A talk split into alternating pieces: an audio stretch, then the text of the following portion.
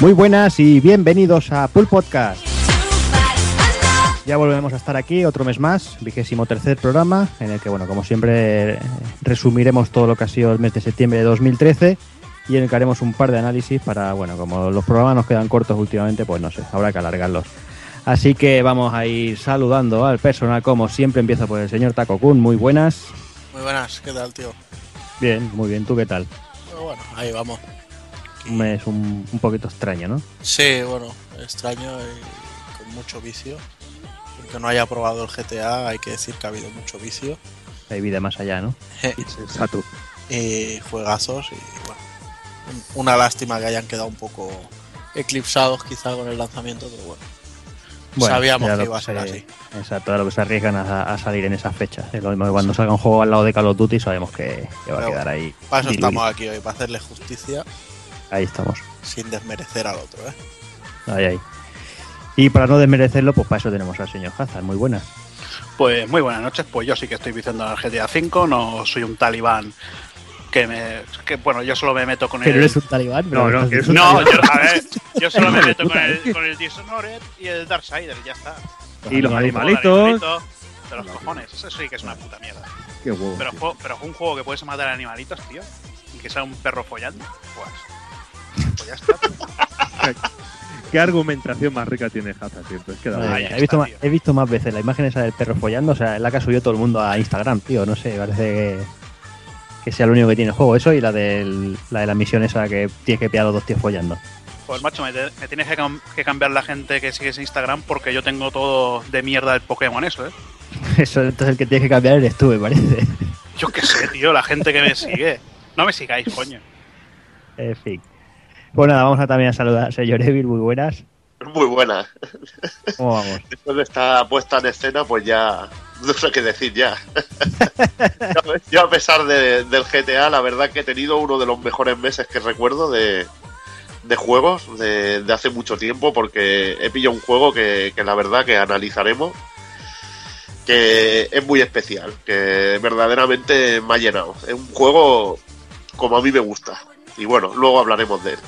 Que Doki también está, está en mi onda. Hombre, hombre. Muy buenas, Doki, ya que estamos. Pues buenas, aquí, aquí estamos, que yo ya tengo las mallas rojas puestas bien ajustadas para que se marque bien toda la merienda. Todo el pelo del pecho ahí para afuera, ahí como un buen, un buen Wonder bayoneto. Y aquí flipándolo, yo estoy como un crío pequeño, ¿ves? Eh, ¿Sabes esa sensación que tienes de estar jugando algo y estar que se pasan las horas y las horas y, y estás fuera de casa y estás deseando volver para seguir jugando? Pues es eso con lo que, lo que he sentido yo otra vez con un juego del cual del que vamos a analizar ahora mismo, que bueno, yo creo que está más claro que el agua, que va a ser ese Wonderful 101, que buah, está siendo tú una, una maravilla, una experiencia y, y bueno, no quiero decir nada más porque lo- ya soltaremos todo lo que tengamos que soltar, Emil y yo, en el, en el análisis, pero ya te digo que estoy yo aquí flipándolo por todos lados. Pues nada, yo creo que, que bueno que ya están ahí las cartas sobre la mesa, así que vamos, vamos a ir empezando.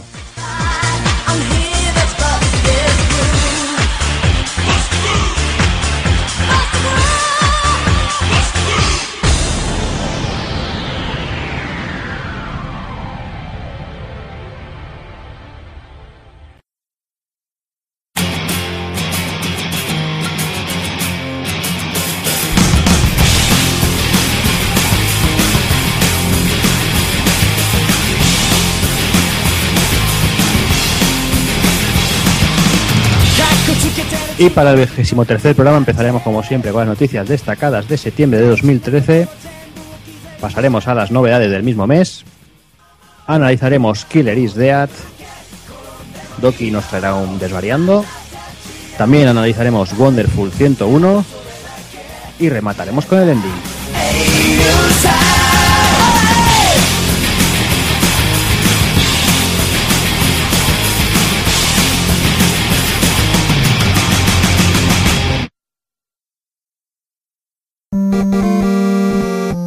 Pulpofrito.com Me gusta.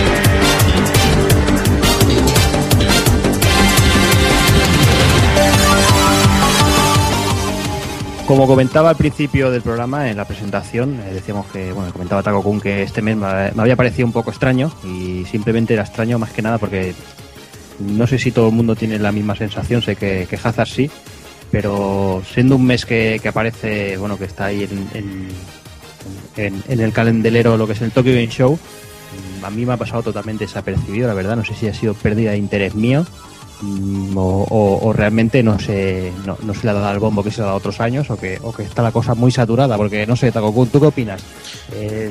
Demasiadas, demasiadas ferias, demasiados eventos, mm, siempre lo mismo. No es que sean demasiadas ferias, es que eso hay tres ferias y las tres pasan en tres meses seguidos.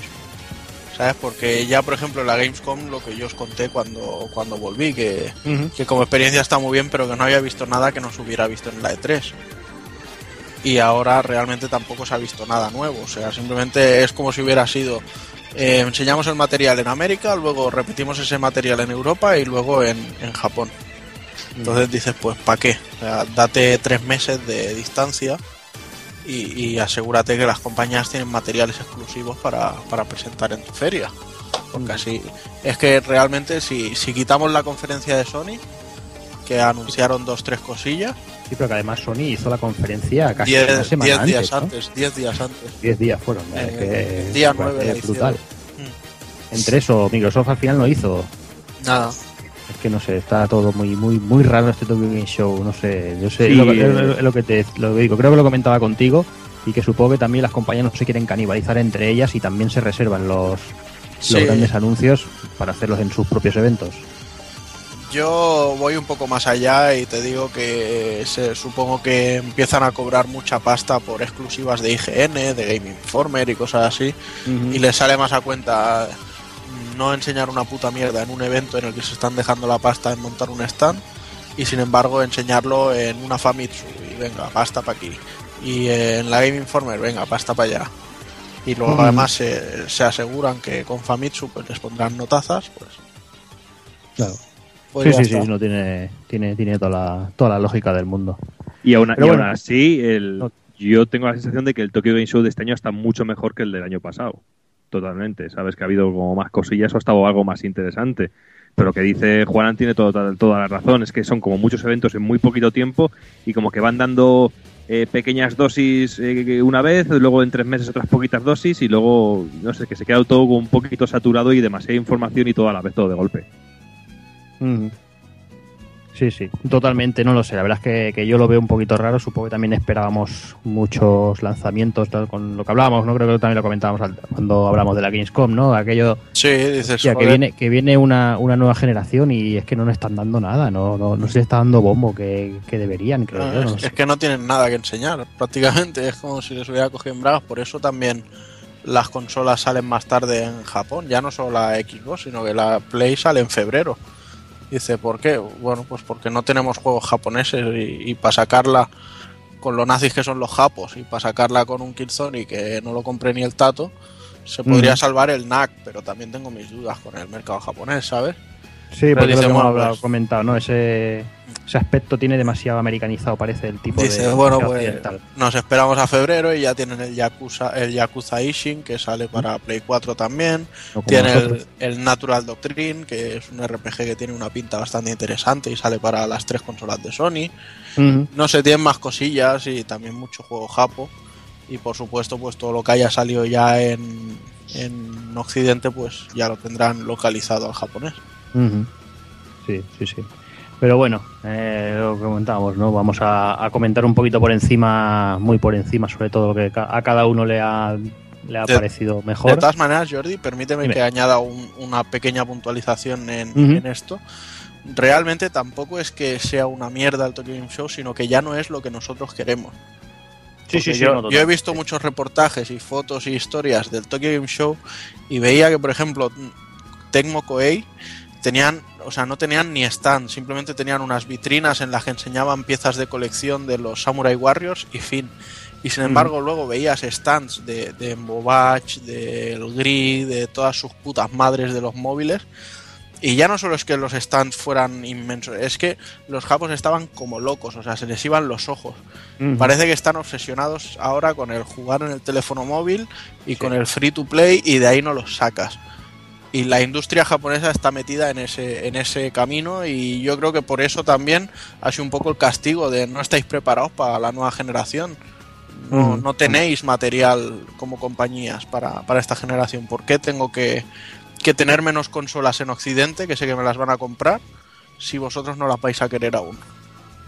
De- no, es, es esto, es la obsesión que tienen los hijos de puta ahora con, con este tipo de juegos gratuitos. Sí, sí. A- Además que, que- que no se puede, que el, el éxito del, del certamen ha sido innegable, porque cre- creo haber leído por ahí que, que han, han superado el récord de visitantes y todo, o sea que tampoco, Mm. o sea, como evento ha funcionado muy bien, ¿no? Lo que pasa que desde la distancia quizás, pues nos ha faltado ese puntito que siempre nos gusta, esas, no sé, esas conferencias que sí que, que estamos acostumbrados, ¿no? A hacer dos, tres conferencias, que, que, bueno, que, que se presenten cositas, ni que luego sean un poco truño, ¿no? Pero pero no sé, eh, la, la falta ese ambientillo fuera de fuera de allí, imagino, no sé, algo muy extraño. Sí, Y bueno, a, lo, eso- a lo que a lo que dices, perdona que te interrumpa, Jordi, un momentito, que es que a, lo que comentaba Juan en eso de la masificación del mundo de, de los juegos en teléfonos móviles y todo eso, que ya lo pudimos ver también el año pasado, porque cuando estuvimos por allí cubriendo todo el evento, eh, el- los papeles de información que te daban nada más entrar al recinto ponía que un 40% del recinto estaba dedicado exclusivamente a, a juegos de a juegos de teléfonos móviles, a te- a aplicaciones móviles de, de compañías de videojuegos.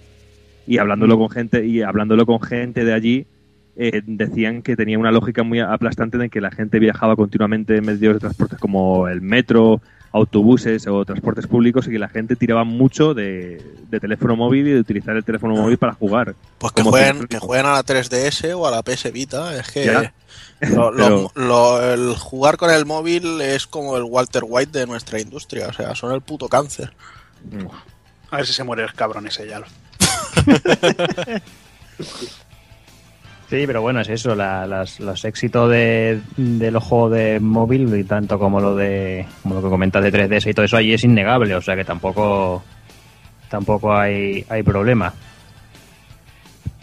En fin, pues vamos eh, a hacer el resumen que comentábamos y, yo creo que, que, bueno que yo, yo empezaría quizás empezaría yo destacando todo el tema del, del PS Vita TV que la verdad es que, que para mí que soy una persona que no me, no me acaba de, de, de convencer el juego en, en portátil yo creo que es una, una idea muy grande Eh, bueno como todos sabéis es el cacharrillo ese minúsculo que parece un disco duro En realidad es eso, una, una idea muy pequeña. Sí, sí, exacto. Es pequeña, pero importante, vamos, al menos para mí. Y bueno, como, como todos sabéis, era para servirá para jugar a lo que son los juegos de PS Vita en, una televisión, la más grande que tengas en casa, vamos, si quieres. Y bueno, la pega, que de momento pues no hay, no hay previsión de, de, salir fuera de, Japón, pero bueno, eh, esperemos a que, a, a que, a que lo hagan y así poder, poder aprovechar, los que no tenemos Vita, poder aprovechar eso, ese PS Plus en, en todo su esplendor y bueno, y poder darle un poquillo de caña a esos Sacrifice todas esas cositas, Gravity Rush y esas cosillas que vienen, que están por ahí. Me parece, Y yo por mi parte poca cosa. Jordi, parece que con esto del PS Vita Plus, o sea, del PS Vita TV, perdón, eh, bueno, ha, ha comentado Sony también que, que no consideremos que está descartado que salga en Occidente, pero que todavía no están listos para decir si sí o si no. Entonces no, no hay nada todavía en el tema. Él, lo que también es un poco putada es que los juegos a partir de ahora todos van adaptados para poder controlarlos, pero si no hacen parches para los juegos anteriores, eh, juegos como Gravity Rush, eh, incluso Uncharted, por mucho que a gente de aquí no le mole, y cosas así, no, no se podrán jugar. Entonces perderán gran parte del, de- del atractivo de los juegos anteriores que tiene, bueno, de, de la colección de juegos que tiene la PS Vita. Entonces yo, yo creo que necesitan parchearlos a saco. Al Mm. menos la propia Sony los suyos. Sí, sí. No sé, y a, y a mí esto me, me ha parecido una idea cojonuda y cuando lo vi dije, joder, qué de puta madre, sobre todo para toda esa gente que no es mi amigo del mundo de las consolas portátiles o que no lo quieren y que no quieren quedarse sin jugar a esos juegazos que tiene realmente la Vita, porque no dejo de insistir en que la Vita tiene juegazos y a mí me está regalando horas de diversión de la hostia, por mucho que se empeñe la gente en decir que no tiene juegos. Pero yo creo que es una opción más que estupenda, sobre todo para toda esa gente que no, no le va el rollo de las portátiles. Totalmente. Pues bueno, seguimos con Takokun, por ejemplo, si quieres más o menos lo que te, lo que te parece. Pues nada, a mí me moló, por ejemplo, ver en, en la bueno, no conferencias, sino los, los streamings en directos que iba haciendo Bandai Namco a cada rato, pues tenían uno que, bueno, que vimos contigo a las 3 de la mañana, con Rafa también, con Rafa Valencia, que presentaban el nuevo tráiler del, del J-Stars Victory Versus, que por cierto ha sido hoy cuando lo han sacado en calidad de vídeo, ¿sabes? Sí. En vez de ser una puta captura del de este. Y bueno, y se vio un poquito ya por fin en movimiento a, a Gon Freaks y a Yusuke Urameshi, que tenía muchas ganas de verlos por allí. Mostraron a los dos nuevos estos, el Taro Yamada y el Jaguar Yunichi, el Jaguar es el primer personaje que hemos visto que es solo de, de apoyo. Luego, bueno, a Vegeta de Dragon Ball, Zebra de Toriko y Sasuke de, Naruto. Y bueno, y recientemente fuera de este tráiler ya se ha anunciado también el primer personaje femenino, que es Medaka de Medaka Box. Y el antagonista de esa serie, que también no recuerdo cómo se llama, pero también aparecerá por allí. Luego, bueno, aparte, otro que enseñaron en, esa, en ese streaming fue el Otoko Yuku, que no me acuerdo del nombre completo, pero es que me, me da absolutamente igual. Y que de ese los cabrones sí que han sacado ya dos trailers desde, desde que lo presentaron en el, en el Tokyo Game Show, que realmente fue un juego nuevo presentado allí. Y sale en febrero y la verdad es que tiene una pinta de asqueroso para arriba, ¿sabes? ya, ya- de entrada, el, el HUD, que, el HUD, que las barras de vida son las velas de los laterales, dices qué horror. O sea, meteros eso por el culo, cabrones. Y bueno, y por mucho que la gente piense que lo esté haciendo un grupo de desarrollo u otro, la verdad es que no, no hay nada y, y me aventuro a decir que es simplemente un grupo de desarrollo interno de estos de "Ah, estos cuatro, en vez de despedirlos, pues los juntamos aquí y, y ya harán algo. Y no, no olvidemos que Bandai Namco, por mucho que ahora nos esté mal acostumbrando haciendo buenos juegos de sus licencias como Naruto o One Piece, siempre se ha caracterizado, sobre todo en Japón, por hacer adaptaciones chorras y mierdas de, de licencias de manga y anime. Como por ejemplo la que está haciendo también Spike Chunsoft del, del Shingeki no Kyojin o Ataque a los Titanes. Pero bueno, que eso, que mi predicción es que el Otoko Yuku que sale en febrero va a ser una puta castaña. Y nada, y poco más a destacar, solo ya el, tema de Sony que hizo una, una breve presentación unos días antes y presentó el, el Soul Sacrifice Delta, que, que más que una ampliación ya parece una reimaginación del juego, porque además es que decíamos esto, o sea, ampliación, el juego lleva desde mayo en las tiendas y cada mes están poniendo enemigos nuevos, conjuros nuevos y todo gratuito. Dices, y hasta el día de hoy siguen saliendo, dices, pues una ampliación para qué? Si, si cada mes me están dando cosas, pero luego ves el tráiler y dices, joder, es que están metiendo cosas que, que se ven muy interesantes, ¿sabes? A nivel jugable y tal. ¿Ves? Para que veas. Y luego, y luego te quejas de Inafune que te pide pasta para hacer el, el nuevo Sí. proyecto, ¿eh? Claro, aquí se la, aquí se la pidió a Sony el cabrón. Claro. Y bueno, nada, otro anuncio que se vio, que es un juego de Kadokawa, es el Natural Doctrine, que es un RPG rollo táctico y por lo que se vio se vendría a jugar como los Valkyrie Chronicles. Y es un juego de estos que están anunciados para salir en Play 3, Play 4 y PS Vita, con lo cual de un lado a otro arañarán pasta y, y tenía bastante buena pinta y saldrá de lanzamiento con Play 4 ahí en Mm. Japón. Luego, bueno, Fantasy Star Nova, que poco voy a decir de él, solo que tiene una pinta increíble y que Sega no tiene ningún plan de sacarlo de Japón.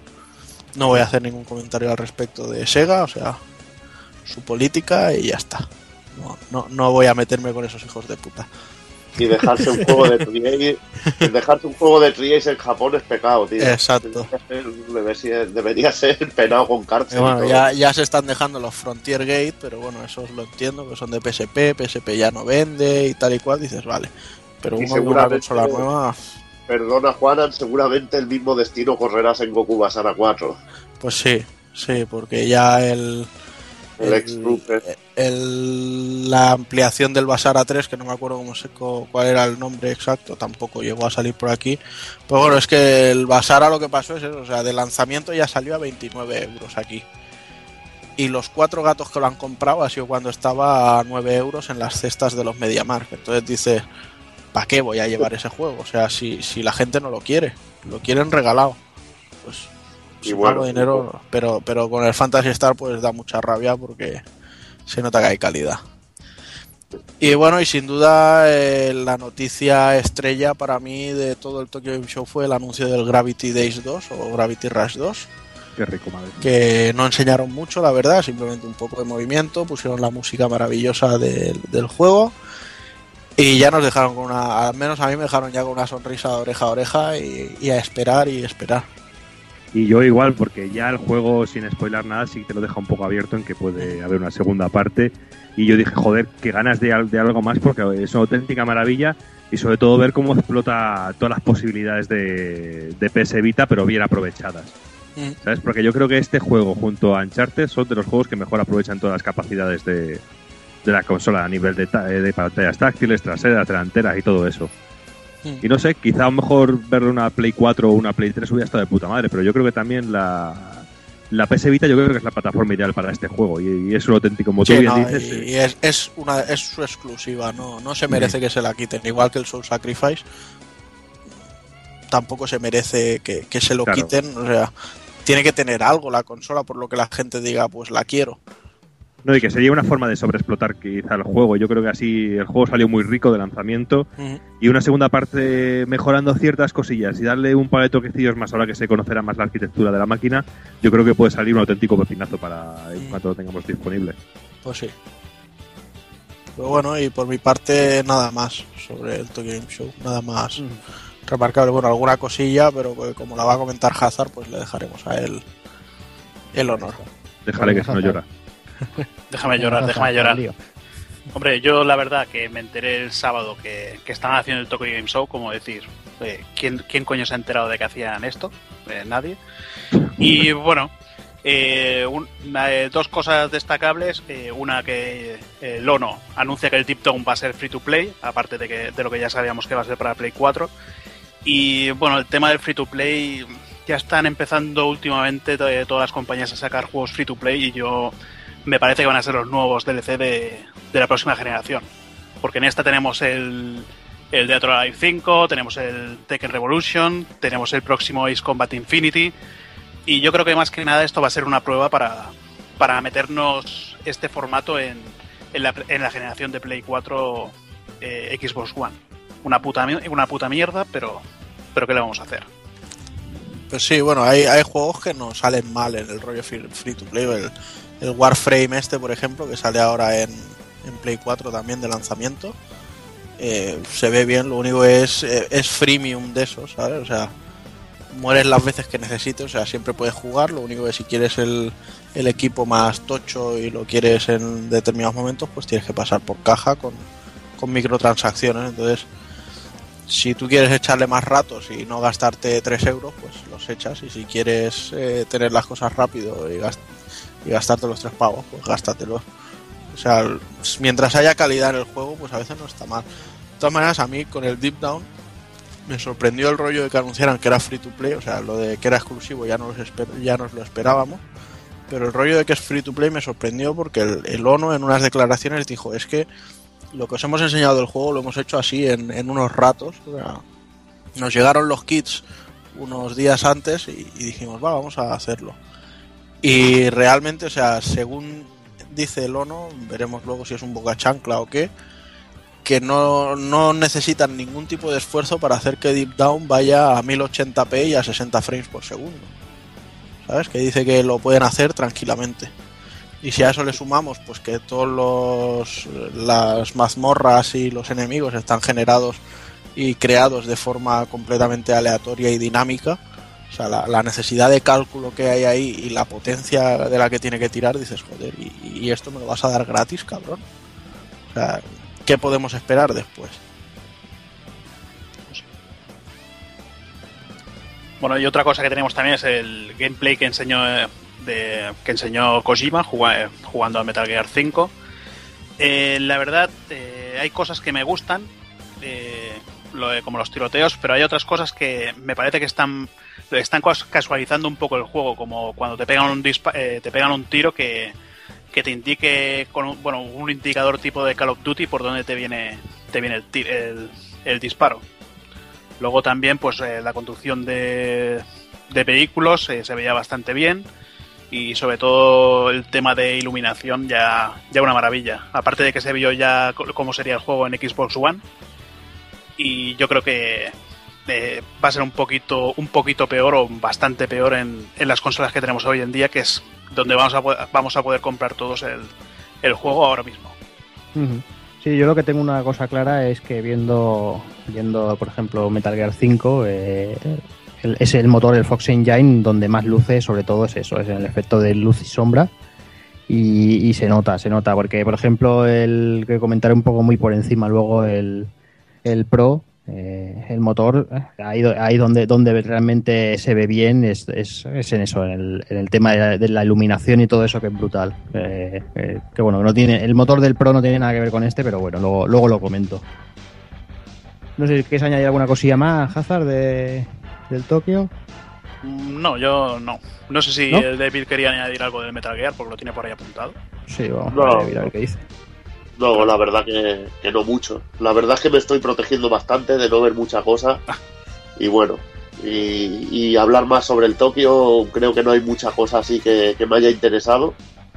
La verdad es que las compañías, como digo yo, enseñan mucha, muchas cosas y queda poco que enseñar ya. Hay tantos medios, como bien ha explicado Juanan, pagando exclusivas y todo, y, y poco se puede ver. Quizá nombrar un juego de 3DS que me molaría ver, pero al ser 3DS dudo que llegue por aquí. El Guys Crasher de, de Treasure que está haciendo para Capcom. Pero creo que Ah, es un pues, juego que se quedará en ahí- Japón. Ahí ya te digo yo que seguro, seguro, seguro que se queda en Japón. Vaya, y, pero te, y, te, y te digo el por qué, porque va a ser un rollo como los Skylanders o el, Sí, o el Disney de este, exacto. Y no creo yo que Capcom esté por la labor de traer eso aquí, porque necesitaría hacer mucha inversión. Y Sí, lo que me jode. no lo creo que me aquí. jode- Lo que me jode Juanan es que no puedo jugar de ninguna manera. La- es, Por es- Evil, perdona, es el, el juego de los personajes estos con armaduras y ese Sí. rollo, ¿no? a los Claro, caballeros del Zodíaco, así Sí, sí, que. es que nu- bueno, nunca me acuerdo programa- del nombre, pero joder, sí que es una auténtica putada, porque yo sí que he Al visto que viene- los Treasure me viene el interés, sobre todo por eso. Es que yo lo que he visto es que viene con una especie de, de aparato para conectarlo a la misma consola, para poner unas gemas y que cada gema es de un color y que te da ciertos poderes. exacto. Y luego además comprar los muñequitos y Mm. los vas metiendo en la peana y tal. o sea, tiene, tiene muy buena pinta, pero una lástima. Vaya. Y nada, yo creo que con esto más o menos eh, hemos resaltado un poquito lo que nos ha parecido más o menos interesante del Tokyo Game Show. Lo que comentamos al principio ha sido un Tokyo Game Show un poquito extraño y supongo que también estamos todos sobreinformados de todo y, y- y poca cosa nos sorprende. Así que nada, vamos a por la siguiente noticia y esta vez vamos a por una noticia mala. Eh, vamos a hablar un poquito de la muerte de, de Hiroshi Yamauchi, hacerle nuestro pequeño homenaje. Eh, comentábamos en el retro que, que hablaríamos de él más adelante, pero bueno, hemos pensado que, que se nos iba a ir de fechas y, y yo creo que merece la pena ya, ya hacerlo. Y vamos a hacerle un pelín de, de la biografía. Bueno, como todos sabéis, el pasado 19 de, de este mismo mes de septiembre falleció a los 85 años en Kioto, bueno, por, por una, una complicación en, en la en una neumonía. Pero bueno, vamos a ver eh, cómo, cómo, de- cómo, bueno, su, su obra y su vida un poquito por encima, a ver, para que, para que veáis que la gente está que dice que, que, que es lo que ha hecho Yamauchi, pues mira, pues vamos a intentar hacer aquí cuatro, cuatro datos interesantes que creo que, que, que- que, bueno, que darán bastante luz a- al tema. Y es que Hiroshi Yamauchi nació el, el 7 de noviembre de 1927 y es hijo de Shikanojo Inaba y, y Kimi Yamaguchi. Eh, Su padre le abandonaba en el, 90 en el año 33, los abandonaba y bueno, y Hiroshi es, es criado por sus abuelos. En el 49, eh, y tras el retiro forzado del abuelo, Hiroshi Yamauchi pasa a ser el, el tercer presidente de la compañía familiar de, de nombre Nintendo y se caracterizó sobre todo por, por llevar a la empresa con... con- con- o sea, pa- pasó de, de ser una, una empresa familiar a ser una empresa de verdad, ¿no? Con un modelo casi imperialista. Se lo conocía, como decía, que todo lo que decía Yamauchi iba, iba a misa. Eh, fijaos si, si hizo hincapié en este aspecto, que es que incluso llegó a despedir gente de, de la familia. O sea, tenía tíos y eso trabajando y como veía que no rendían lo que deberían, lo que debían, el tío los, los largó directamente. Y, era un, total, un total emperador de la compañía. Nada, nada pasaba en ella sin, sin, que él, sin que pasara por sus manos primero. Sí, pura pasión porque también llegó cierto momento en que la compañía estaba en cierto peligro y él tuvo que dejar incluso sus estudios universitarios para tomar las riendas de la propia compañía y gobernarla con puño de hierro. Sí, sí. Además, bueno, como todo el mundo sabe, eh, cuando Yamauchi cogió la, la, empresa de Nintendo se dedicaba al negocio de la Hanafuda, o los juegos de cartas. Pero ya con Yamauchi al mando intentó varias aparte de, firmar un contrato con Disney para hacer cartas y todo eso, que era las primeras veces que se que ocurría algo así, eh, también intentaba varias, varias formas de, expandir el, negocio con cositas como, por ejemplo, una compañía de taxis o, los tan famosos hoteles del amor que, bueno, que por aquella época empezaban a, proliferar por allí, por Japón. Después, al final, pues como todos sabéis, eh, se acabó encaminando la compañía hacia el mundo de los juguetes electrónicos y, de la mano, sobre todo, del, del, desaparecido Gunpei Yokoi, que el cual fue el que creaba, pues nada, los juguetes mecánicos. El tío se ve que era muy bueno en haciendo juguetes mecánicos y bueno, y creó sobre todo lo primero que fue el Ultra Han, que era una mano de estas extensibles, y fue nada, lo que trajo el primer gran éxito de la compañía. Sí, que perdona que te interrumpa, que creo que has dado la clave al, decir, al referirte a todo esto como juguete electrónico. Sí. Realmente, porque esa fue la clave en realidad para poder expandirse mundialmente como compañía, realmente. El concepto de juguete electrónico. Sí, porque además este del Ultra Hand fue uno de los primeros importaciones que hizo Nintendo a, Occidente y, que, bueno, gozaron de, un relativo éxito. Ya en 1970, eh, Nintendo firmó un contrato con Sharp para poder usar la tecnología de los sensores de luz, eh, lo que serían los, la siguiente gama de juguetes, y bueno, los sensores de luz que gracias a, todo esto y a, ese ímpetu que tenía Yokoi creaba una línea de juguetes de que al ser disparados se encendían, ¿no? Lo que venían a ser los láser drones que habían que se, que, se hicieron famosos por aquí para, allá por los 90 y que bueno, estamos hablando de 1970. Dime, dime. el Cuzar aquel, ¿no? Aquello que había en, las Ramblas. exacto. Pues imagínate, eso se podían ser los 90, pues mira, Nintendo ya empezó a explotarlo en los años 70. Una vez ya metidos en el terreno de lo que serían los videojuegos y bueno, con algunos éxitos ya cosechados en Japón, Yamauchi decide enviar a su, cuñado a USA para, empezar a expandir el negocio a, nivel mundial. Pero juegos como Radar Scope y Space Fever, eh, que habían tenido bastante éxito en, Japón, allí en Estados Unidos no acaba de arrancar. Así que, ¿qué pasó? Pues una vez más Yamauchi tiró de, nuevos talentos, eh, el tío se fijaba mucho en sus trabajadores y empezaba a despuntar un, en la compañía un personaje, un, jovenzuelo, que bueno, que se llamaba el nombre Shigeru Miyamoto, quizá a alguien le suene. Y bueno, el juego, como todos sabréis, eh, Donkey Kong. Eh, el tío desarrolló Donkey Kong y, lo acabó petando por todas partes. Tras esto, pues llegan los años de, ya de los videojuegos en, en casa y bueno, y y bueno, y lo que, como todos sabéis, pues nada, producto de calidad, sobre todo, sobre todo quería Yamauchi y que tuviera sobre todo un gran éxito, como empezó a tener la Famicom en Japón. Y que como, como todos sabéis, eh, en estas, eh, o sea, igual que ahora falla en las consolas, en aquellos momentos pues también fallaban las cosas. Pero ¿qué pasó? En las primeras, de, las primeras unidades de Famicom eh, había muchas que salían defectuosas y Yamauchi obligó directamente él a reemplazar todas esas consolas todas esas consolas averiadas por, por, nuevas consolas. Ya pasando al, a mayo del 2002, eh, Yamauchi ya, bueno, después de un montón de años eh, al, frente de la, de la, compañía, Yamauchi anuncia su dimisión, dejando el puesto a Satoru Iwata. Pero bueno, eso sí, eh, aunque se estuvo algunos añitos más ejerciendo el puesto de presidente del Consejo de Administración, y no fue hasta ya hasta el 2005 donde anunciaba su, su retirada definitiva de la, de la, compañía tras algo más de, de 50 añitos eh, frente a la compañía. Y bueno, pues eso, pues si todo esto fuera poco, eh, para que veáis el, lo que Yamauchi sentía Nintendo dentro de sí, el tío renunció a su jubilación en favor de la compañía. Y esto eran un, buen montón de, de puñados de, de, millones de, yenes que, que el tío decidió dejar en la compañía simplemente porque decía que con ese dinero la, compañía podría hacer un mejor uso. No sé, yo creo que, más o menos está explicado muy por encima, o tampoco queremos liarnos aquí a darle muchas vueltas, pero realmente Yamauchi, vamos, hizo la Nintendo que hoy en día conocemos, y, la Nintendo que durante todos estos años ha estado triunfando y en primera línea, Doki. Pues sí, ya, te digo, y es que eh, atreverse a aseverar o simplemente intentar dejar caer como que este personaje no ha hecho nada o que eh, su paso por Nintendo, por el mundo de los videojuegos es liviano, pues yo creo que es de una total y absoluta ignorancia. Porque solo date cuenta de que ha estado en todo el recorrido de, la compañía desde sus inicios, con lo como tú bien has dicho, con todo el tema de las barajas de carta, los hoteles del amor, los taxis y hasta los videojuegos.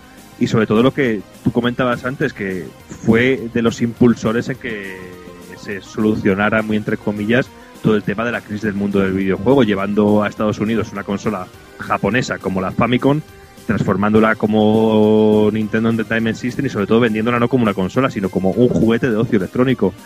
Hostia, que yo creo que son datos más que de sobra para saber que si, si este personaje no hubiera estado, ahora mismo a lo mejor nosotros mismos no estaríamos haciendo ni el podcast. Realmente. Además, ten en cuenta que, que, que, Yamauchi estaba tan convencido de su producto y de su, bueno, y su de franja de mercado que ya con GameCube en el mercado y todo eso, él aún, eh, aún insistía en que sus consolas eran para jugar. Él no quería que la consola, una consola Nintendo sirviera para nada más que para jugar y para entretener. No quería saber nada ni de películas, ni de reproductores, no quería saber nada. Solo quería una consola de juegos y punto. Que yo creo que ha sido lo que ha caracterizado a Nintendo, o por lo menos a la Nintendo que, con la que todos hemos crecido y por la cual yo siempre me he considerado y he dicho que soy Nintendero porque yo he crecido con todo eso, con ese concepto de juego y de jugar por jugar. Y eso tenías ejemplos, por ejemplo, con una consola como Game Boy que mejor no era tan lucida como una Game Gear en ese sentido y luego una auténtica delicia poder jugar una Game Boy. No sé, a nivel de, importancia, date cuenta que ha traído de la manita a, una, a algunas de las figuras más importantes del mundo del videojuego, como Miyamoto, por, por ejemplo y traer y pues, tener la capacidad de poder eh, eh, ver las capacidades de ciertas personas para, para luego para crear su propio producto me parece increíble, sobre todo una persona como, como él mismo que no era aficionado al mundo de los videojuegos, simplemente veía en ello un negocio. Y era capaz, era capaz de ver eso, que no que la consola tenía que ser para jugar. Como tú bien has, bien has dicho, él estuvo en desarrollo hasta GameCube y realmente él quería eso de la consola, una consola para jugar únicamente, exclusivamente no sé, yo cuando me enteré de la noticia de la muerte, pues me dio muchísima pena, sobre todo por esto, porque siempre que he dicho, joder, qué mal Nintendo ahora, por mucho éxito que haya tenido Wii, para mí ha sido una consola rota en todos sentidos, o a mí me ha roto como jugador. Y con mm. Wii U he tenido siempre la misma sensación. Pero joder, eh, he dicho, es que este personaje ya no está aquí metido, ya no está con el puño de hierro tocando los cojones realmente. Y se nota mucho que no, que no está su mano realmente con fuerza en ese, sentido. No sé, una figura que se nos ha ido, una figura que tiene mucha importancia, porque sinceramente yo cuando murió, yo pensé eso, dije, ahora mismo no estaríamos aquí, seguramente muchos de los que estamos, o habríamos perdido ganas, o no estaríamos jugando, o estaríamos mejor haciendo un podcast de cine o de macramé. Eh, vamos a ver. Evil. Bueno, eh, es que casi lo ha dicho todo Doki, sobre todo con, con la revitalización de, de lo que es la industria que consiguió al entrar en el mercado americano con la, con la Famicom. Y nada, pues también ha dicho Doki, eh, ha metido a grandes figuras como Gunpei Yokoi, a un Miyamoto, y bueno, que una importancia, yo creo que una relevancia tiene este hombre, no, no hay que ningunearlo, hay que darle su, su mérito de saber haber llevado una compañía a un auténtico éxito y, y saber reinventarse cada dos por tres que es lo que consigue Nintendo. Mm. mucho que digan. Sí, sí, totalmente. Pero bueno, eh, nada, eh, para mucha gente seguirá estando esa sensación de que Yamauchi no hizo nada, es simplemente un excéntrico millonario que estuvo mandando la compañía y se compró un equipo de béisbol. Pero bueno, eh, la, gente que realmente conoce la historia, pues bueno, ya sabe que, que, le debemos y bastante a este hombre. Y disculpa un momento, a lo, que me, lo que comentabas antes de que incluso renunció a su jubilación para el bien, es que también era es mucho es mucho de la forma de ver los negocios y de conservar una empresa de, los japoneses. Date cuenta que un personaje, por ejemplo, como Yokoi, en ese, en ese sentido, eh, con todos los éxitos que ha tenido, con una pedazo de Game Boy que sacó, que ha sido la revolución en el mundo de las portátiles, luego la caga con una consola como la Virtual Boy y coge el petate y se larga. ¿Sabes? son cosas que dices, joder, es que no, no tiene nada que ver la, la concepción de negocio, de corporación, que, como lo que tenemos aquí nosotros. Mm, totalmente. Pero bueno, es eso. Eh, nada, la, la, idea de la, la, empresa japonesa pues es, es lo que es y, y, bueno, la mentalidad esa es bastante es bastante de allí y aquí la verdad es que cuesta verlo, ¿no? Alguien eso, ¿no? Que, que renuncie a su jubilación, la verdad que es bastante que es bastante extraño. Aquí todo lo contrario, pero bueno. Vamos, yo creo que, que ya le hemos dado aquí el pequeño homenajito que, que merecía este hombre y que bueno, que descanse lo que le dejen y vamos, vamos a por la siguiente noticia. Y ya que estamos, pues seguimos con Nintendo y es que eh, a principios de, del mes, bueno, de este mes, ya que saltamos de mes, pero bueno, yo creo que vale, merece la pena comentarlo y es que Nintendo presentado un Nintendo Direct en el cual nos presentaban todas lo que serían las, las novedades, las principales novedades de, de este final de año y vimos cositas como, por ejemplo, bueno, que en Super Smash Bros. se confirmaba Sony como personaje ya seleccionable. Ya la, última, el último paso que tocaba para que Sega ya se integrara ahí Sony directamente en el mundo Nintendo. Y aparte, pues no sé, Pikmin 3, eh, que también vendrán unos DLCs gratuitos con nuevas misiones. Eh, lo, por lo que parece, las primeras serán gratuitas, pero luego empezarán a meter algunas cositas de pago. Pero, pero bueno, eh, es un detalle que empiecen haciendo cositas cositas gratis, que, que nunca están mal. Otra cosa que nos anunciaron, que esta es una mala noticia según se mire, Doki, es que Donkey Kong Country Tropical Freeze se retrasa hasta el año que viene, que quieras que no, pues tampoco tampoco pasa nada, ¿no? Porque si no nos vamos a arruinar, ¿no, Doki? Claro, nos arruinaremos, pero es una mala noticia porque yo estoy con el mono, nunca mejor dicho, ¿eh? Porque me gustó mucho la anterior, me gustó mucho la anterior y uff, yo me puse, yo me levanté aquí y me puse a dar palmadas en el suelo, pero como tú bien dices, por lo menos nos arruinaremos. Pero, es que pero hostias, Tú piensas que New Super Mario U y Zelda el, a Link to, Between Two Worlds, Between Worlds salen el mismo día, 22 de noviembre. Sí. sí. Raro, si nos sacan este, nos arruinan vivo, vamos. Es, que... es, un, es, un, movimiento, es un movimiento muy, muy raro, pero yo creo que también a lo mejor lo han dejado un poquillo para no hacerse ellos mismos eh, taparse las ventas o algo, o algo de eso. Pero yo no me imagino que sí, para, para, espaciar, para espaciarlas un poquito. O para sí, tener algo para principios de año. También. Mm. No, pero date cuenta que en unos meses, por lo menos, oye, yo estoy contento porque de, por lo menos estoy viendo que, que va, va, viendo un poquito de luz al final del túnel. Ya con, con Wii U van saliendo cosillas ricas, cosillas Sí, pero también, bueno, es lo que decimos siempre, o sea, son productos de Nintendo y ya está. Que sabía que iban a estar. Es, es el, es el sí. problema, o sea, para mí es fantástico que haya Donkey, que haya Mario, que haya Kirby, que haya todo lo que sea de, de Nintendo pero la pena es que solo hay eso, o sea, uno es incluso como nos decía hoy eh, Sito Turbo en un comentario, eh, Wii U es una consola complementaria a otra, o sea, no, no, pero siempre no, lo ha sido. No, la, Yo no creo la que puede- ese papel no la está puedes- asumido. O sea, si la tienes como tu única consola, pues lo vas a pasar mal. Necesitas una consola y luego tener esta, pues complementaria. Porque ya te digo, la mía la tengo desde el lanzamiento y muerta de risa que ha estado. He jugado al Mario y al Zombie U, fin. Y ahora el mes pasado con el Rayman Legend este y el Wonderful, aunque no lo tengo, pero después de haberlo visto un poco más en profundidad, pues caerá. Eh, ahora el Zelda, luego el Mario y tal, o sea, va saliendo cosita, pero siempre lo suyo. Mm. Mm. Pero bueno, Sí, eso es lo que tenemos claro desde, desde Nintendo 64, casi casi, si me apuras. Volvemos a lo de siempre en ese, en ese aspecto. Que sí, que es una consola co- totalmente complementaria, pero bueno, yo creo que, que, que esos, esos títulos Doki, esos títulos Nintendo, sabemos que siempre van a estar ahí. Claro, van a estar ahí, pero también yo, como buen Nintendo lo que soy, también tengo, quiero, tengo que decirlo, que hay que darle una colleja a Nintendo y que se curren ya una, una nueva IP, que yo creo que ya, que ya, ya es hora. Estás loco, una nueva IP, ¿pero qué estás hablando? No, no, joder, que sí. Venga. ¿Estamos locos o que estamos locos? En fin, eh, hablando de nuevas IPs, también aparecía un nuevo trailer de New Super Mario. No, eh, nueva IP no mucho, pero bueno. pero vamos, no será nueva IP de Doki, pero y lo que mojaste las bragas al ver el vídeo, porque la verdad es que, que del tráiler que vimos anteriormente a este, la cosa yo creo que ha mejorado y mucho. Y con esos power-ups nuevos, el del gato que ya lo habíamos visto y el de las cerezas que nos multiplica el personaje, yo creo que, que el juego pinta muy bien. Sí, pinta muy bien y me gustó mucho en su momento y me sigue gustando y cada vez, cada vídeo que veo nuevo me gusta más y me parece genial. Y si esto viene acompañado de un buen online, que no tengo ni idea de si va a tener un online para jugar cooperativo, puede ser la calla. Puede ser un cachondeo quedar las tardes para echar unas partidas en cooperativo a, a esto, que bueno. Y yo sé que también aquí Evil estará, está todo loco con este Mario, porque ya lo hemos ido hablando por ahí.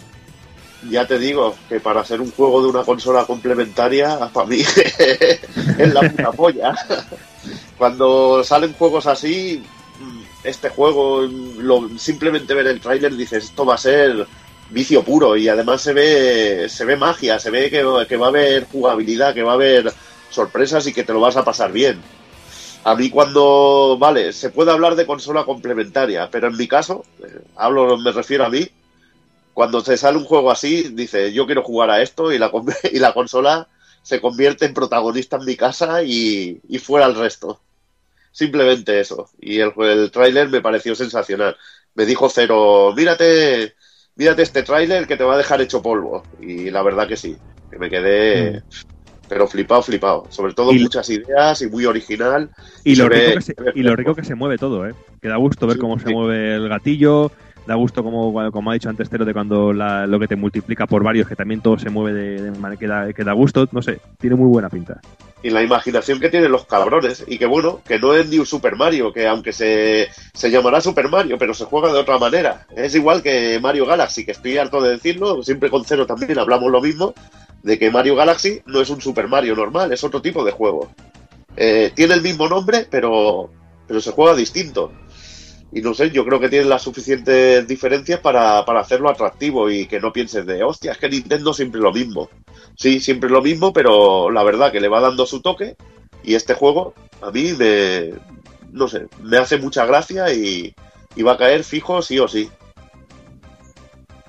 Bueno, ya, ya que estoy contigo, Evil, también me gustaría que un poquito de Sonic Lost Wall, que sé que también, que también te llamará seguro. Hombre, y tanto, y viendo también el, el vídeo que había también en el Nintendo Direct, pues la verdad que está muy, se ve muy currado y, y promete. Veremos que luego no nos la cuelen. Pero la verdad que, que parece que se está esforzando, se ven patrones de ataque en enemigos así finales muy, muy chulos, se ve original. Veremos qué tal, qué tal se juega, pero tiene muy buena pinta este Sonic Lost World a ver si damos si dan de una vez el paso Nintendo y Sega y, nos ofrecen Sonic y Mario en un juego de plataforma. Y se casan. Y se casan. Bueno, casados, ya están. Casi casados. sí, sí, prácticamente. Viendo ya lo que hay y están ya ahí bien, bien, bien juntitos. Pero ya toca el juego de plataformas con estos dos personajes que, que yo creo que sí que sería una auténtica bomba. Sí, sí, yo creo que tarde o temprano, si, si estas cosas empiezan a funcionar, yo creo que, que acabarán ahí, ahí, ¿eh? Sí, sobre todo a mí, a mí lo que me gusta, a mí lo que me ha gustado es que siempre tengo la misma sensación con los Sonic. Empiezo a ver los vídeos, los teasers que van sacando y me ilusiono y me gustan mucho. Veo más vídeos y me gusta cada vez más. Luego veo un gameplay y se me cae y se me cae todo. Digo, vaya mierda, no me gusta lo que veo. Y esta, en esta ocasión no ha pasado eso, porque cada vez que veo más gameplay me parece más interesante y tengo no hype, sino curiosidad. Y yo creo que ya es un paso porque yo estoy un poquito desencantado. Después de lo visto con Generation me quedé muy desencantado. Lo siento mucho para la gente que le guste, pero a mí me desencantó mucho. Pero yo estoy con cosillas. Tengo ganas de, de poder echarle el guante porque tiene muy buena pinta y huele muy bien el gameplay del juego. Mm. Y ya entrando en el terreno 3DS, bueno, tenemos el anuncio de, que Bravely Default tendrá esa edición coleccionista que, bueno, que, y además eh, te regalan un artbook con las reservas. Y la, la, sorpresa, la sorpresa entre comillas, es que también tenemos un nuevo Kirby en, en preparación para, para la consola de 3DS. Y ya finalizando, yo creo que bueno que la, pequeña noticia de, de, Legend of Zelda era, la Link Between Worlds, que bueno que comentaban que, que, pues, que esta vez podríamos eh, elegir, seríamos nosotros mismos los que elegiríamos el, el orden de las mazmorras, ¿no? Algo que bueno que normalmente no, no suele pasar y bueno que yo creo que, le puede dar un toquecillo de eso más, más de libertad que podamos que podamos ir moviéndonos a nuestro a nuestro a nuestro antojo. Y nada, yo creo que, bueno, que esto es un resumen así en plan rápido del, último Nintendo Direct, de lo que, de lo que nos deparará el, final de año para Nintendo. Y bueno, vamos, vamos a ir terminando las noticias ya con los titulares. Y empiezo yo mismo diciendo que bueno, que termina el crowdfunding de Mighty Number no. 9, que bueno, que ha superado todas las expectativas y ha superado los 4 millones de dólares, llegando incluso a alcanzar las, las cotas para las versiones de PlayStation 4, Xbox One, Vita y 3DS. Una buena noticia, creo yo. Bandai Namco ha anunciado al fin que JoJo's Bizarre Adventure All Star Battle llegará al mercado occidental. Y otro juego de lucha es el de Atlus y Assistant Wars, que han anunciado oficialmente Persona 4 de Ultimax Super Suplex Hold. Te con el nombrecito de los cojones. Y bueno, de momento seguirá la línea de Arc System, o sea, tres personajes nuevos confirmados. Y lo que sí que se sabe es que habrá nuevos combos para las versiones normales de los personajes y que habrá una gran diferencia serán las versiones sombra de estos, las versiones oscuras, y que se presupone que estos serán los que se queden los movimientos antiguos de los personajes. Ryuga Gotoku Isin verá la luz el próximo 22 de febrero para Play 3 y Play 4. Y me parece a mí que aquí no lo vamos a ver. Lo mismo que pasará con Yakuza 5. Pues no. Y otro que sí que llegará también para PlayStation 3 y PlayStation 4 es el esperadísimo Guilty Gear X Sign. Otro que también estarán esperando sobre todo todos los amantes de los juegos de lucha y que va teniendo muy muy buena pinta, que da un gustillo verlo que te corre enterito. Y vamos con Suda 51, ese mismo que días antes decía Taco Kun que no tenía ni puta idea de lo que era la nueva generación, que no sabía ni lo que era una PS4 y, dos días después tiene una iluminación divina y nos anuncia Lili Bergamo para PlayStation 4. Y Atelier Echa y Logi, Tokiden y The Section 4 llegarán a España. Luego nuestra amada bayoneta, la Bayatetas, se pasa al anime de la mano del estudio Gonzo para una película o sea, que nadie tenga grandes expectativas porque si por algo se caracteriza el estudio Gonzo es por hacer auténticas ponzoñas asquerosas. Eh, se anuncia finalmente la edición física de un juego de animalitos llamado DuckTales Remastered para Estados Unidos. ¿Y a mí qué me importa? Y yo pagando un DLC. Cago en la puta. En fin, señores, pues yo creo que aquí hemos llegado ya con la noticia. Es un poquito más larga de lo habitual, pero bueno, teniendo un toque de show, la verdad es que incluso es corto. Así que vamos con las novedades, que la cosa se, se alarga.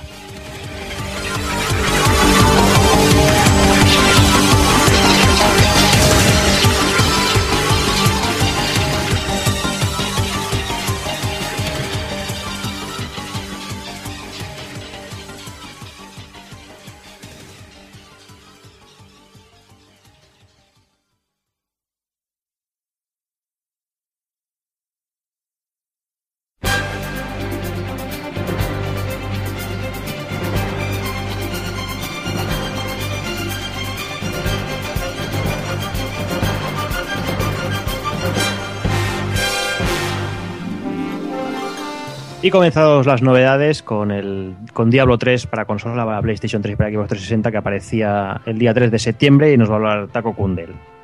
Bueno, pues Diablo 3 la verdad es que ha venido en un mes un poco difícil, pero yo creo que ha salido un, juego muy interesante y muy a tener en cuenta, sobre todo todos los que les gusten los, los juegos de rol de estos en plan Dungeon Crawler y la verdad es que yo la versión de PC directamente no la he jugado, pero he hecho unas comparativas un poco viendo a mi hermano en jugarlo y luego jugando yo en la versión de Play. Y la verdad es que han hecho unos cambios de interfaz brutales para adaptarlo todo al mando. En el mando sale todo comodísimo.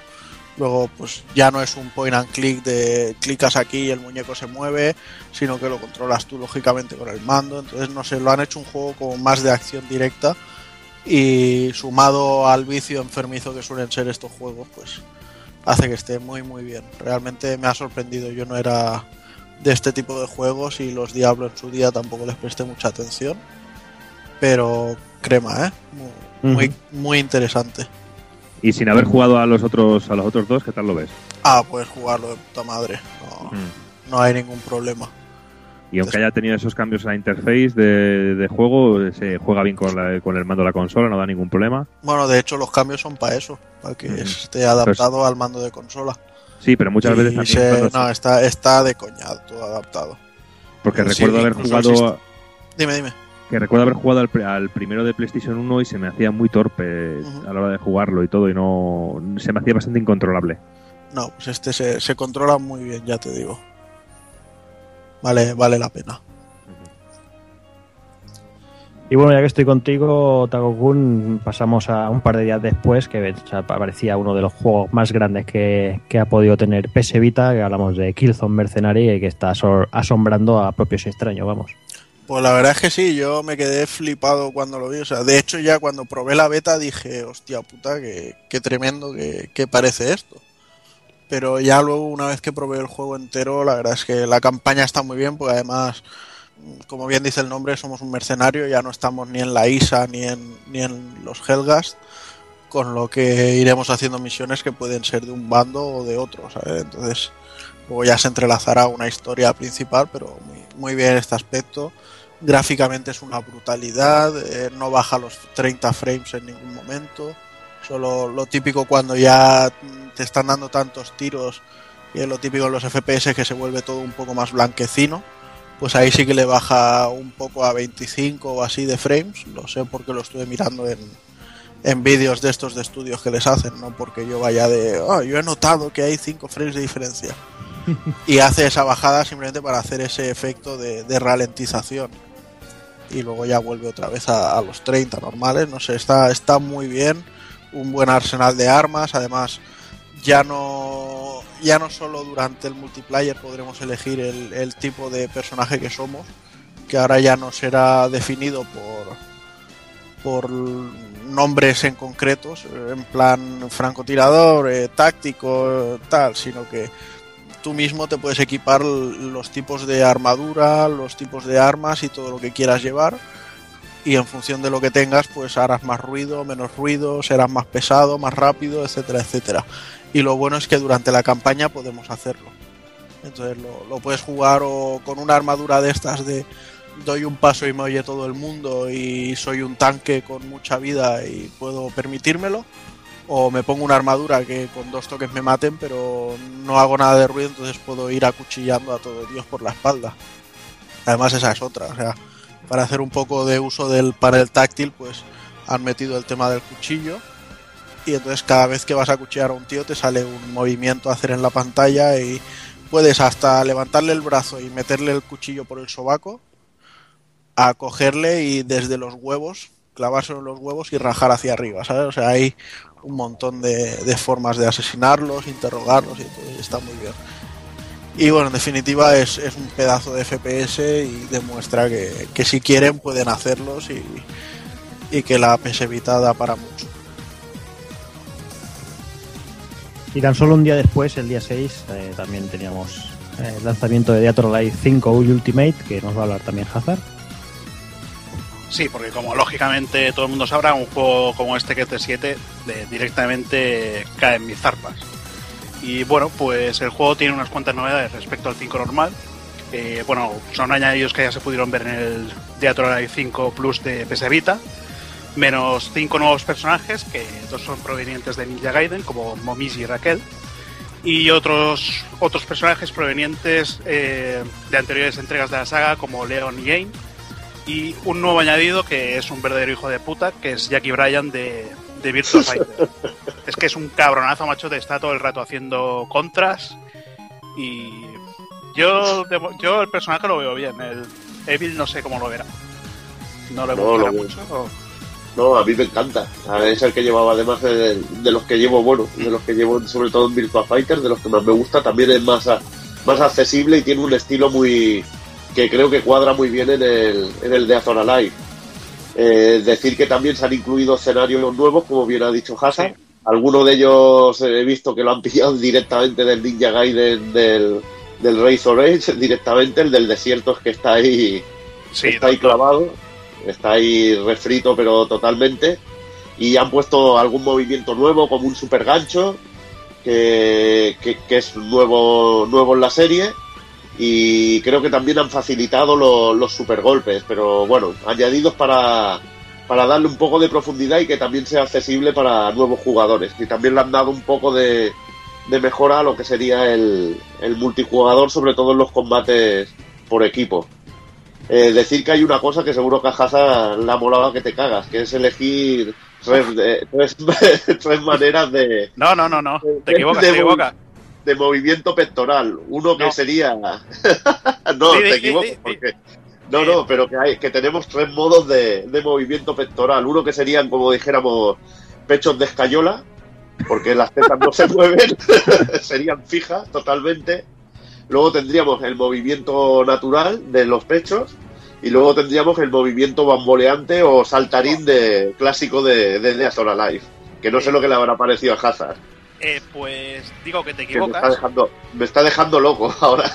dime, Di- dime. Digo que te equivocas porque tal como va jugando desbloqueas uno nuevo que es el Ultra, que es todavía más, Eso exa- no lo he visto. que es toda- es todavía más exagerado que, que el Doa. Y uf, es una maravilla, esos botes, macho. Yo creo, que, yo, yo creo que rompen las leyes de la gravedad, pero. Tienes las manos, tienes las manos destrozadas, tío. Hostia, tío, yo, yo creo que cada dos segundos al lavabo. Claro, Madre mía. con la polla llena de llagas. Joder. Pajas de sangre, como diría el Juan. Ahí, ahí. Y bueno, nada, de los personajes yo de momento solo he probado eh, Momiji y Raquel. Eh, Momiji es una- un personaje rápido, tiene movimientos como Izunas Drops que, que quitan bastante vida. Y luego a mí Raquel, pues se me, hace, se me ha hecho muy difícil de controlar porque es un personaje muy, muy bestia, es como, un- como un tanque, pega golpes contundentes, puede romper guardias y es que ni siquiera, ni siquiera tiene ataques en, en salto. Yo he probado, bueno, a mí también me gusta mucho AIM, de, sobre todo de la época, bueno, de, de Death Alive 2, que es el alter ego de, de Hayate, que era cuando, bueno, cuando el rollo este de que conoce a Itomi y estudia artes marciales, hace karate, y esto, y tiene un estilo así a lo Itomi, y la verdad que, que se controla de lujo.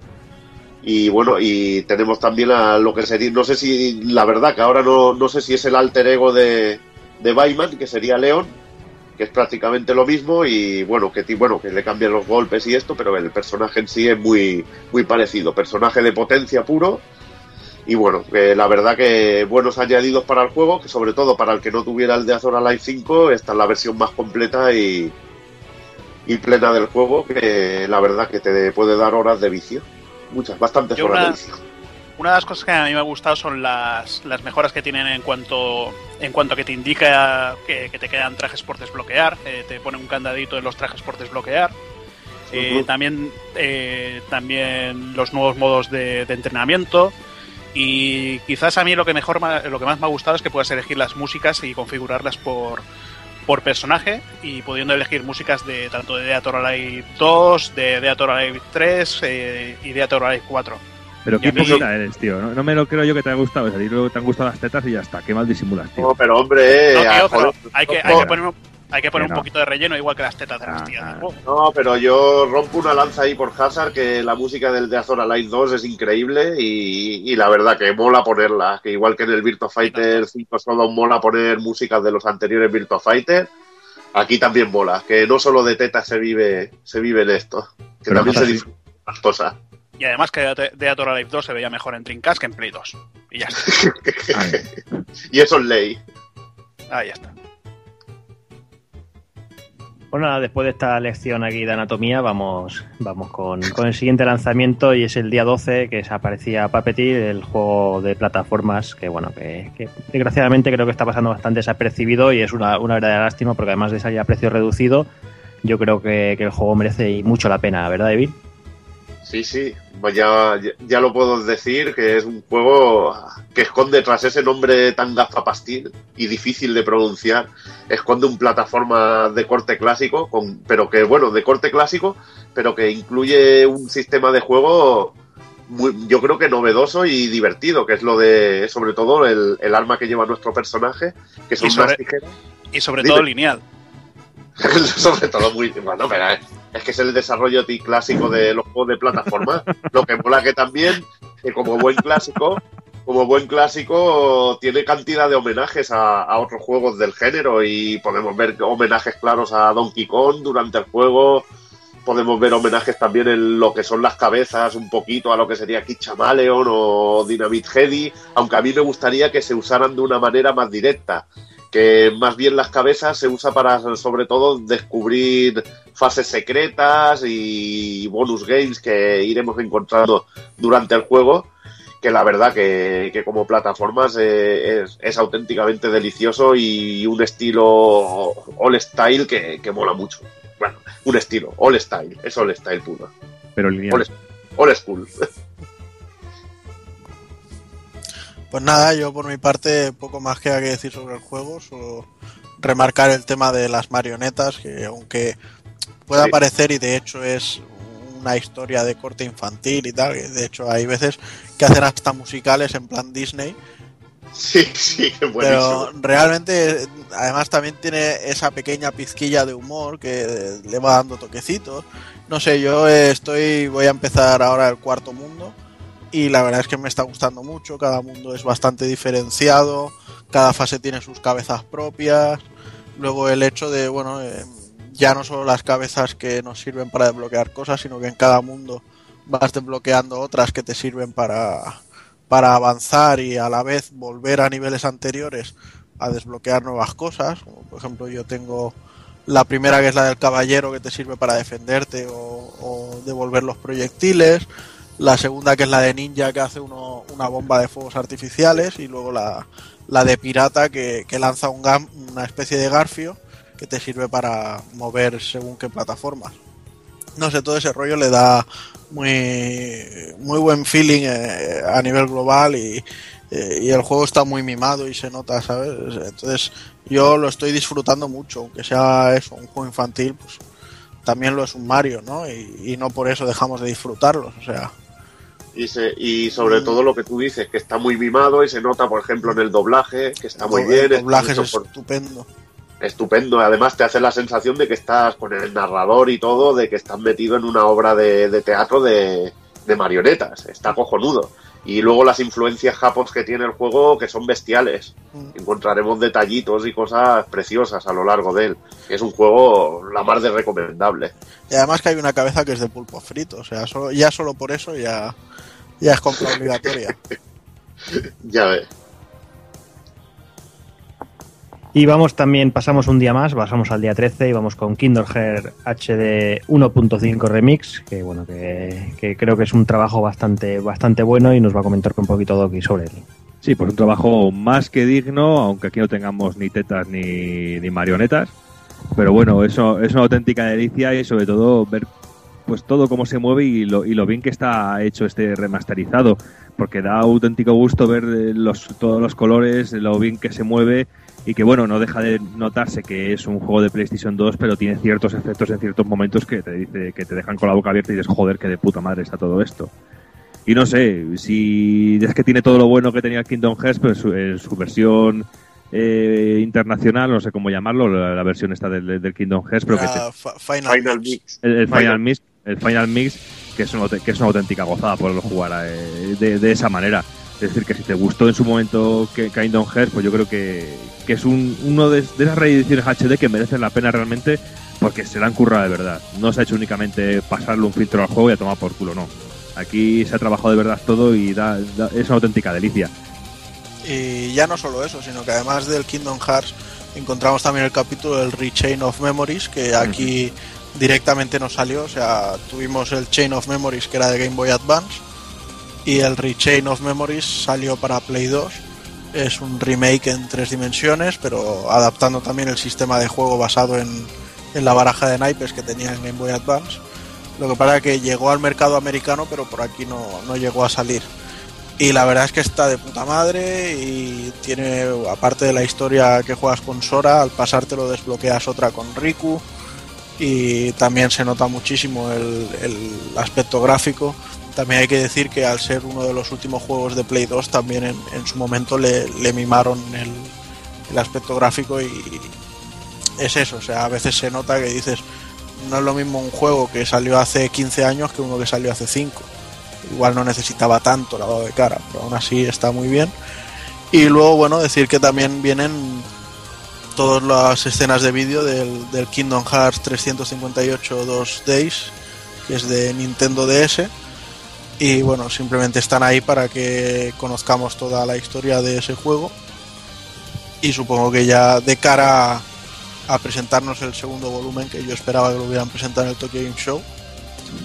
Y que si no me equivoco, pues incluirá el, el Kingdom Hearts 2, el Birth by Sleep, y luego pues no sé cuál de los de, de los últimos llevará pero yo apuesto porque lleve el de 3DS y que el Recoded sea también en vídeos CG o incluso que lleve solo el 2 y el Birth by Sleep y, y, uno de los otros dos sea en CGs ya si traes esos dos te puedes dar un canto a los dientes ¿eh? porque el Birth by Sleep es un juego muy grande también ¿eh? sí uh -huh. pero bueno veremos a ver de todas maneras, ya te digo, volviendo al presente, esta reedición de Kingdom Hearts es, es muy, muy interesante. Además, la saga vale mucho la pena. Hay que olvidarse a veces un poco de. es que es Disney y, yo soy muy mayor para el Disney. Pues, ¿qué quieres que te diga? A mí, cuando salen Pluto y, Donald por la pantalla, ya me estoy partiendo la caja. me da igual tener 32 años, o sea. Ojalá siguieran dando dibujos de Donald y Goofy. Sí, yo siempre lo digo, que si eres capaz de superar la primera hora de juego, ya el juego es una auténtica delicia, porque yo es lo único que no puedo. ¿eh? El primer rato cuando tienes que estar buscándolos, persiguiendo a los 2, es el único caso del juego que, lo llevo muy cuesta arriba. bueno, pero eso pasa en todos los RPGs. Todos tienen su primera hora, dos horas de, de meterte en el mundo, introducirte, no peleas ni sin querer. Siempre, siempre cuesta que arranquen un poco. Y bueno, vamos a ir finalizando ya casi casi con las novedades. Eh, vamos a hablar de, de Grande Auto 5 que aparecía el día 17. Que aunque bueno, que no, no podéis creer, sí también vamos a hablar de Grande Auto, uno de los lanzamientos del año y casi casi me atrevería a decir de la generación y creo que merece la pena dedicarle unos minutillos que bueno, que Hazard que le está dando un poquito de caña, que nos cuente un poquito de, del juego. Sí, yo la verdad es que no entiendo mucho la nota de, de 10 que han dado al juego ya que, vale, está bastante bien, pero tiene sus fallos. Eh, yo, yo una cosa, una cosa sé seguro, que a los 10 minutos de juego me fui al, al strip club, las tías me hicieron un striptease, enseñaron las tetas, y es un juego de 7 directamente. y luego le importan las musiquillas del de la pues claro, tío, pero eh, hombre, este tiene también musiquillas, tiene claro. tiene Phil Collins, tiene Queen y tiene grupos de los 80, ¿no? No, bueno, luego tiene la vida una, una lenteja, la, la, toma o la deja. Pero, pero bueno, pues, puedes elegir canciones diferentes, no solo canciones del gueto, Cani, hay de todo un poquito y yo creo que a todo el mundo le puede gustar el juego. Lo que pasa que, vale, hay mucho fanboy que, que está obsesionado con el juego, solo juega este juego. Eh, GTA es la hostia, es la hostia. Y bueno, a mí me gustan más los juegos japoneses, pero a este pues no lo no le hago ascos y más que nada porque esta entrega trata sobre eh, robos a bancos y podemos ver escenas de, de, cine bueno cine clásico como Italian Job con, con la persecución de los eh, de los minis por las alcantarillas solo que en esta ocasión pues pues iremos en moto. Y son guiños que bueno eh, son como decía Doki son cosas que ya se han visto en series de ficción como me ha comentado antes pero que a mí me gusta verlas verlas en un juego y luego, bueno, pues eh, tenemos también eh, tres personajes a elegir, eh, podemos cambiarlos durante todo el juego. Y el primero sería el típico negrata del gueto, que haciendo sus trabajitos, sus trapicheos. Comiendo pollo. El Nika, ¿qué pasa, Nika? Y bueno, pues, hasta que se cruza con, con Michael, que es un, un, ladrón de banco retirado, el cual está protegido por protección de testigos por tradición a su antigua banda y el cual va un psiquiatra por sus repentinos cambios de humor que tiene, que tan pronto va por la bueno, va por la calle se puede cargar a cualquier persona que, que le toque los huevos. Y eso es eh, así es como se encuentra con con Franklin. Luego, bueno, también tenemos el mejor personaje del juego, yo creo que es uno de los mejores personajes de la generación. El tío está como una puta cabra. Es un psicópata traficante de metadona. Eh, yo creo que esto es más, más que nada un, un guiño a esos fanboys de esa serie tan sobrevalorada que se llama Breaking Bad, o como coño se llame, porque el tío se tenía, el tío se tenía que haber muerto en la primera entrega. Y bueno, eh, lo mismo que eh, cualquiera que le lleve la, la, contraria se lo carga. Y tiene la mejor introducción de un personaje que tiene que tiene el juego y que es recomendable haber jugado a The Los Undamned de GTA 4 que tiene mucho que ver que tiene mucho que ver con, con esta introducción. Y bueno, yo también quería comentar alguna cosilla, porque sí, he jugado al juego, he de confesarlo, porque antes de hablar de cualquier cosa me gusta probarlo un poquillo. Y he de decir que, se lo comentaba antes a Hazard, eh, cuando estábamos antes de empezar a grabar, que mmm, todo el tiempo he tenido la sensación de que este juego no está hecho para esta generación de consolas. Me da continuamente la sensación esa de que quiere abarcar mucho y son lógicos los fallos que tiene, son lógicas las caídas de frame brutales que tiene el juego, son lógicos los bugs y los que se queda pillado cada dos por tres, porque es que lo comentábamos antes, hay momentos en los que estás bajo el agua que es una pasada. O hay momentos en los que te quedas mirando el, agua del mar y es increíble todo, cómo, está todo desarrollado en ese sentido. Pero, como antes ha comentado Hazard, que lo había dicho yo, argumentalmente me deja muy frío porque totalmente estaba viendo lo que puedo ver en cualquier serie de ficción y lo que me propone el juego realmente a mí no me interesa hacer en un videojuego. Yo no busco eso en un videojuego, pero bueno, gustos, colores. Si yo más que criticar muchas veces el juego, critico el que la gente está muy pesada y a mí me carga mucho. Tú dices de Pokémon, a mí me carga mucho la gente con esto. Pero realmente yo me quedo como conclusión con eso, que, que no es un juego para esta generación de consolas, que intenta abarcar mucho y que se ve muy torpe. Yo por lo menos el tiempo que está jugado me ha parecido muy torpe todo lo que he jugado. Doki, perdona, sí que es para esta generación de consolas porque entre las dos seguramente tengan más de 100, bueno, seguro hay más de 120 millones de consolas y es el juego para, para vender, ah. que por eso ha alcanzado unas cifras astronómicas. Ya, hombre, pero no, no, me refiero a eso, quiero decir que realmente que ah, ya, ya, ya, puede. Sea, sea, lo que te refieres, pero hacer un juego para la próxima generación, no le, bueno, no te extrañe ver este juego rápidamente en Play 4 y Xbox One, que no sería nada extraño pero que la inversión que tienen es para la inversión de un juego así es que es para cuando tienes un parque de consolas importante y puedes sacar el beneficio de lo que cuesta una gran producción como es este juego. Yo no sé, yo tampoco lo he visto tanto, pero bueno, yo me juego juegos de Play 2 que van a 10 frames por segundo, o sea que tampoco, tampoco me puedo quejar. Y además, eh, bueno, en Xbox 360, eh, aparte que tiene el juego tiene popping, que no es Popeye comiendo espinaca. Y, y bueno, pues yo directamente me he instalado en el disco duro, me he instalado el disco de, instalación para mejoras de textura y luego en un pendrive me he instalado el, lo que sería el disco de juego, que rebaja un poquito lo que es, el, bueno, mejora un poquito el frame rate y, elimina prácticamente el popping. Tiene popping, pero, pero no tiene tanto. Y luego bugs, pues me parece me encontré en el juego un par, uno no me acuerdo, y el otro era uno que, comenté el otro día, Levil, que era que, bueno, se me jodió la dirección del coche, eh, iba a toda hostia y pillar, pillar un bordillo y salir del coche volando y, aterrizar en un tejado. Eso es un carrero blanco, lo llamo yo un carrero blanco. El bordillo carrero blanco.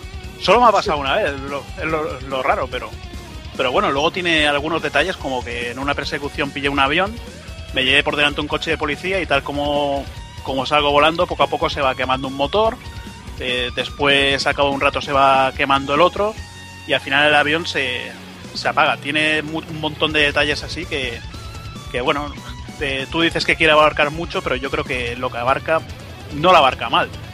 Tiene, puedes elegir hacer lo que te, lo que te dé la gana, te, tienes eh, personajes de misiones secundarias que están más colgados que, que los protagonistas yo creo que dentro de lo que, lo que cabe el juego se puede, se puede disfrutar.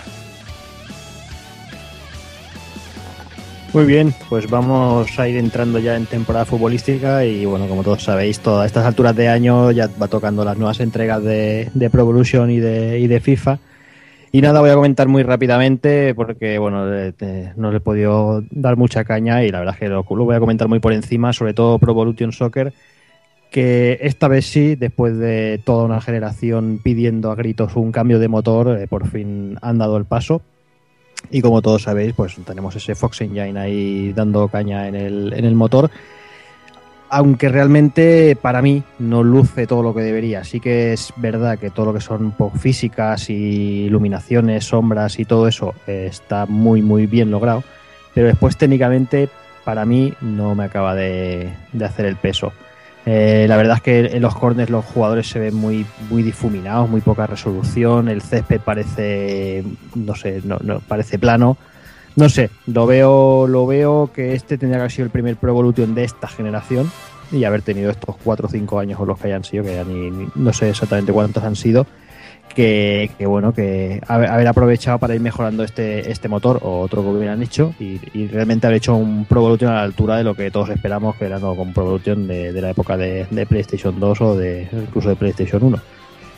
En cuanto a FIFA, que también apareció una semana después, el día 26, he podido probarlo muy poco, la verdad. Eh, tengo que acabar de probar las novedades, pero bueno, sigue, sigue a línea ascendente de, la saga. La verdad es que es, ahora mismo es el mejor juego de fútbol y lo sigue demostrando y bueno, los mismos modos y con algunos añadidos.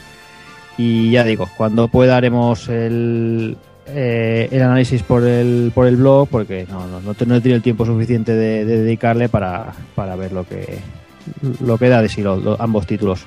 Así que nada, os dejamos creo ya con unos minutillos musicales y vamos ya con el primer análisis que empezaremos con Killer is Dead.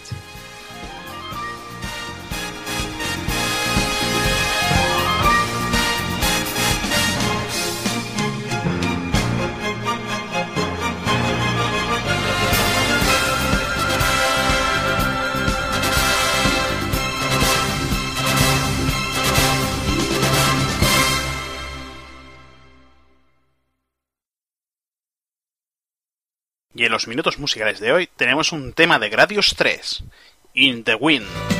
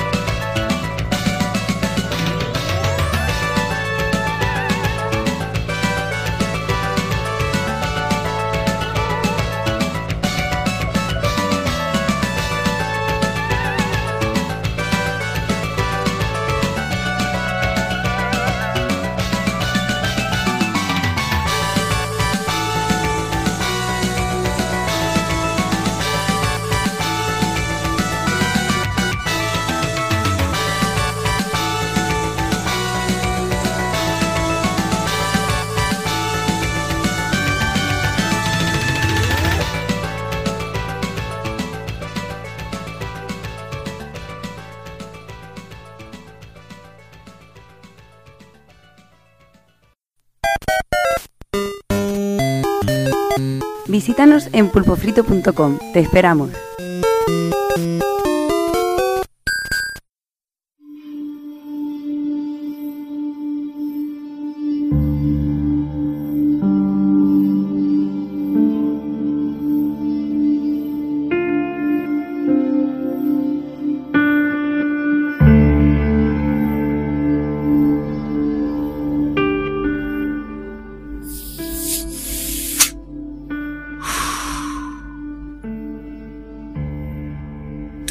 Acceso a las bebidas más exóticas y caras que se puedan encontrar en la Tierra o en la mismísima Luna.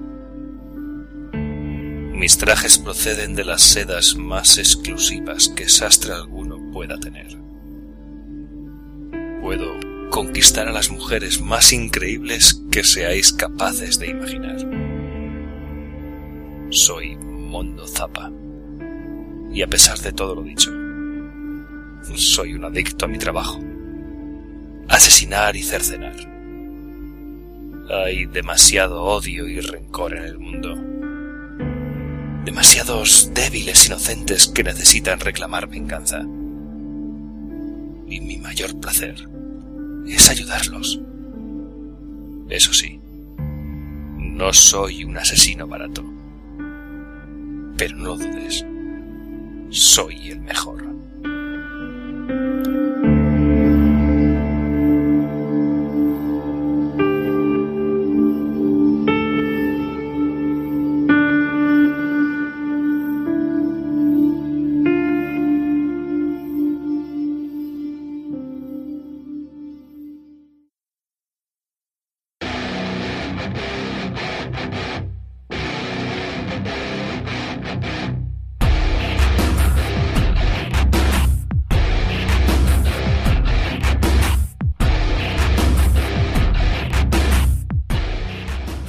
señores, rescatando un poquito el material del, análisis que ya hice para el blog sobre Killer is Dead, pues me vais a permitir que empiece con la, el pequeño paralelismo de personalidades que tenemos en la industria del videojuego y bueno, la más evidente seguro que sería nuestro amigo Shigeru Miyamoto, que vendría a ser un, Walt Disney, por toda la magia que transmite y las ideas y todo bonito.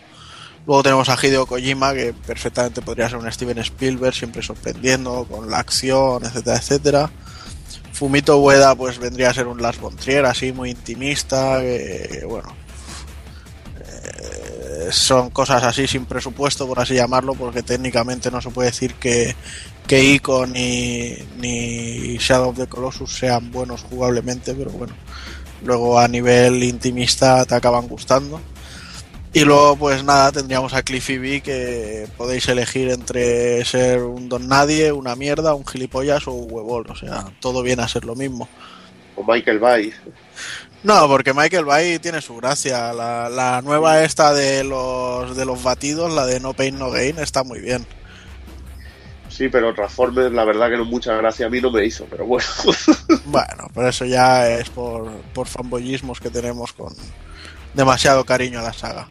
Pero bueno, y nada, de esta misma manera, pues también podríamos decir que, que Goichi Suda vendría a ser el, el Quentin Tarantino de, de nuestro submundillo así un poco excéntrico, haciendo las cosas que le salen de los cojones, eh, tengan o no tengan una coherencia. Bueno, solo que el Tarantino te hace películas de, de 1 hora 30, 45 minutos es película y 45 minutos de charlas absurdas que no vienen a cuento. bueno, vale. Sobrevalorado, vamos. y nada, pues eh, decir un poquito para los que no lo conozcan que aquí el amigo Goichi que de hecho Goichi viene de su, su nickname de Suda 51 viene de aquí, Go es 5 y Ichi es 1. Y nada, antes de estar en el mundillo de los videojuegos era enterrador o preparador y coordinador de eventos funerarios, ahí con voz de Amador Rivas, hasta que entró en, en Human y, pasó a formar parte del equipo del Fire Pro Wrestling 3, hasta que después le, le dieron ya carta blanca para hacer el Super Fire Pro Wrestling Special, y ya ahí ya dejó su, su toque con, el final del juego que bueno para los que no lo conozcan es un juego de pressing catch. Y aquí le metió una historia y, al final de la historia el prota se suicidaba o sea, y la gente se quedó toda loca con, ello pero bueno luego ya empezó a darse a conocer más cuando su maravilloso éxito Killer 7 eh, no lo compraba ni Dios y de hecho hay leyendas urbanas de que pedía por favor a la gente que le pidiera que le firmase el juego y cosas así, pero son de estas cosas de, de NeoGAF que nunca sabes cuánto hay de cierto y cuánto hay de falso. También se decía que, iba con la máscara del Fire Pro Wrestling en la presentación del Killer 7, o sea que ya se vemos un poco que es un tío muy raro, también muy, muy simpático, hay que decirlo. Pero bueno, luego siguió con el mítico para mucha gente No More Heroes, que a mí me dio un poquito igual, la verdad. Y luego la que para mí es su ópera prima, que es el Shadows of the Damned, que me pareció simplemente maravilloso. Y luego ya en el 2011 pues nos empezó a obligar a, ver a la puñetera Jessica Nigri esta hasta en la sopa. Porque bueno, empezó a hacer cosplays de Lollipop Chainsaw y, y parece que les gustó la idea y la metieron en nómina y bueno, en nómina y, y la barra carne le metieron también. y de disca la han dejado. Eh, ya ves. y nada, en este caso, pues con Killer is Dead, eh, la historia nos pondrá en la piel de Mondo Zappa, que es una especie de James Bond caza recompensas asesino. El juego generalmente nos situará en en diferentes capítulos que, serán inconexos entre sí. Algunos mantendrán ciertos toques de historia que le darán una continuidad, pero generalmente serán simplemente misiones que, nos pide gente diferente y, con objetivos muy, muy diferentes entre sí. Muy, muy bizarro todo en sí. Sí, eso por descontado, muy, muy, muy bizarro y bueno, y además la, duración de los capítulos también será muy regular, o sea, los habrá que nos duren 40 minutos y luego tengan un boss, otros que serán de 3 minutos y será un paseo por, por la luna, etcétera, etcétera, o sea que que es un poco abrupto en estos sentidos de, continuidad.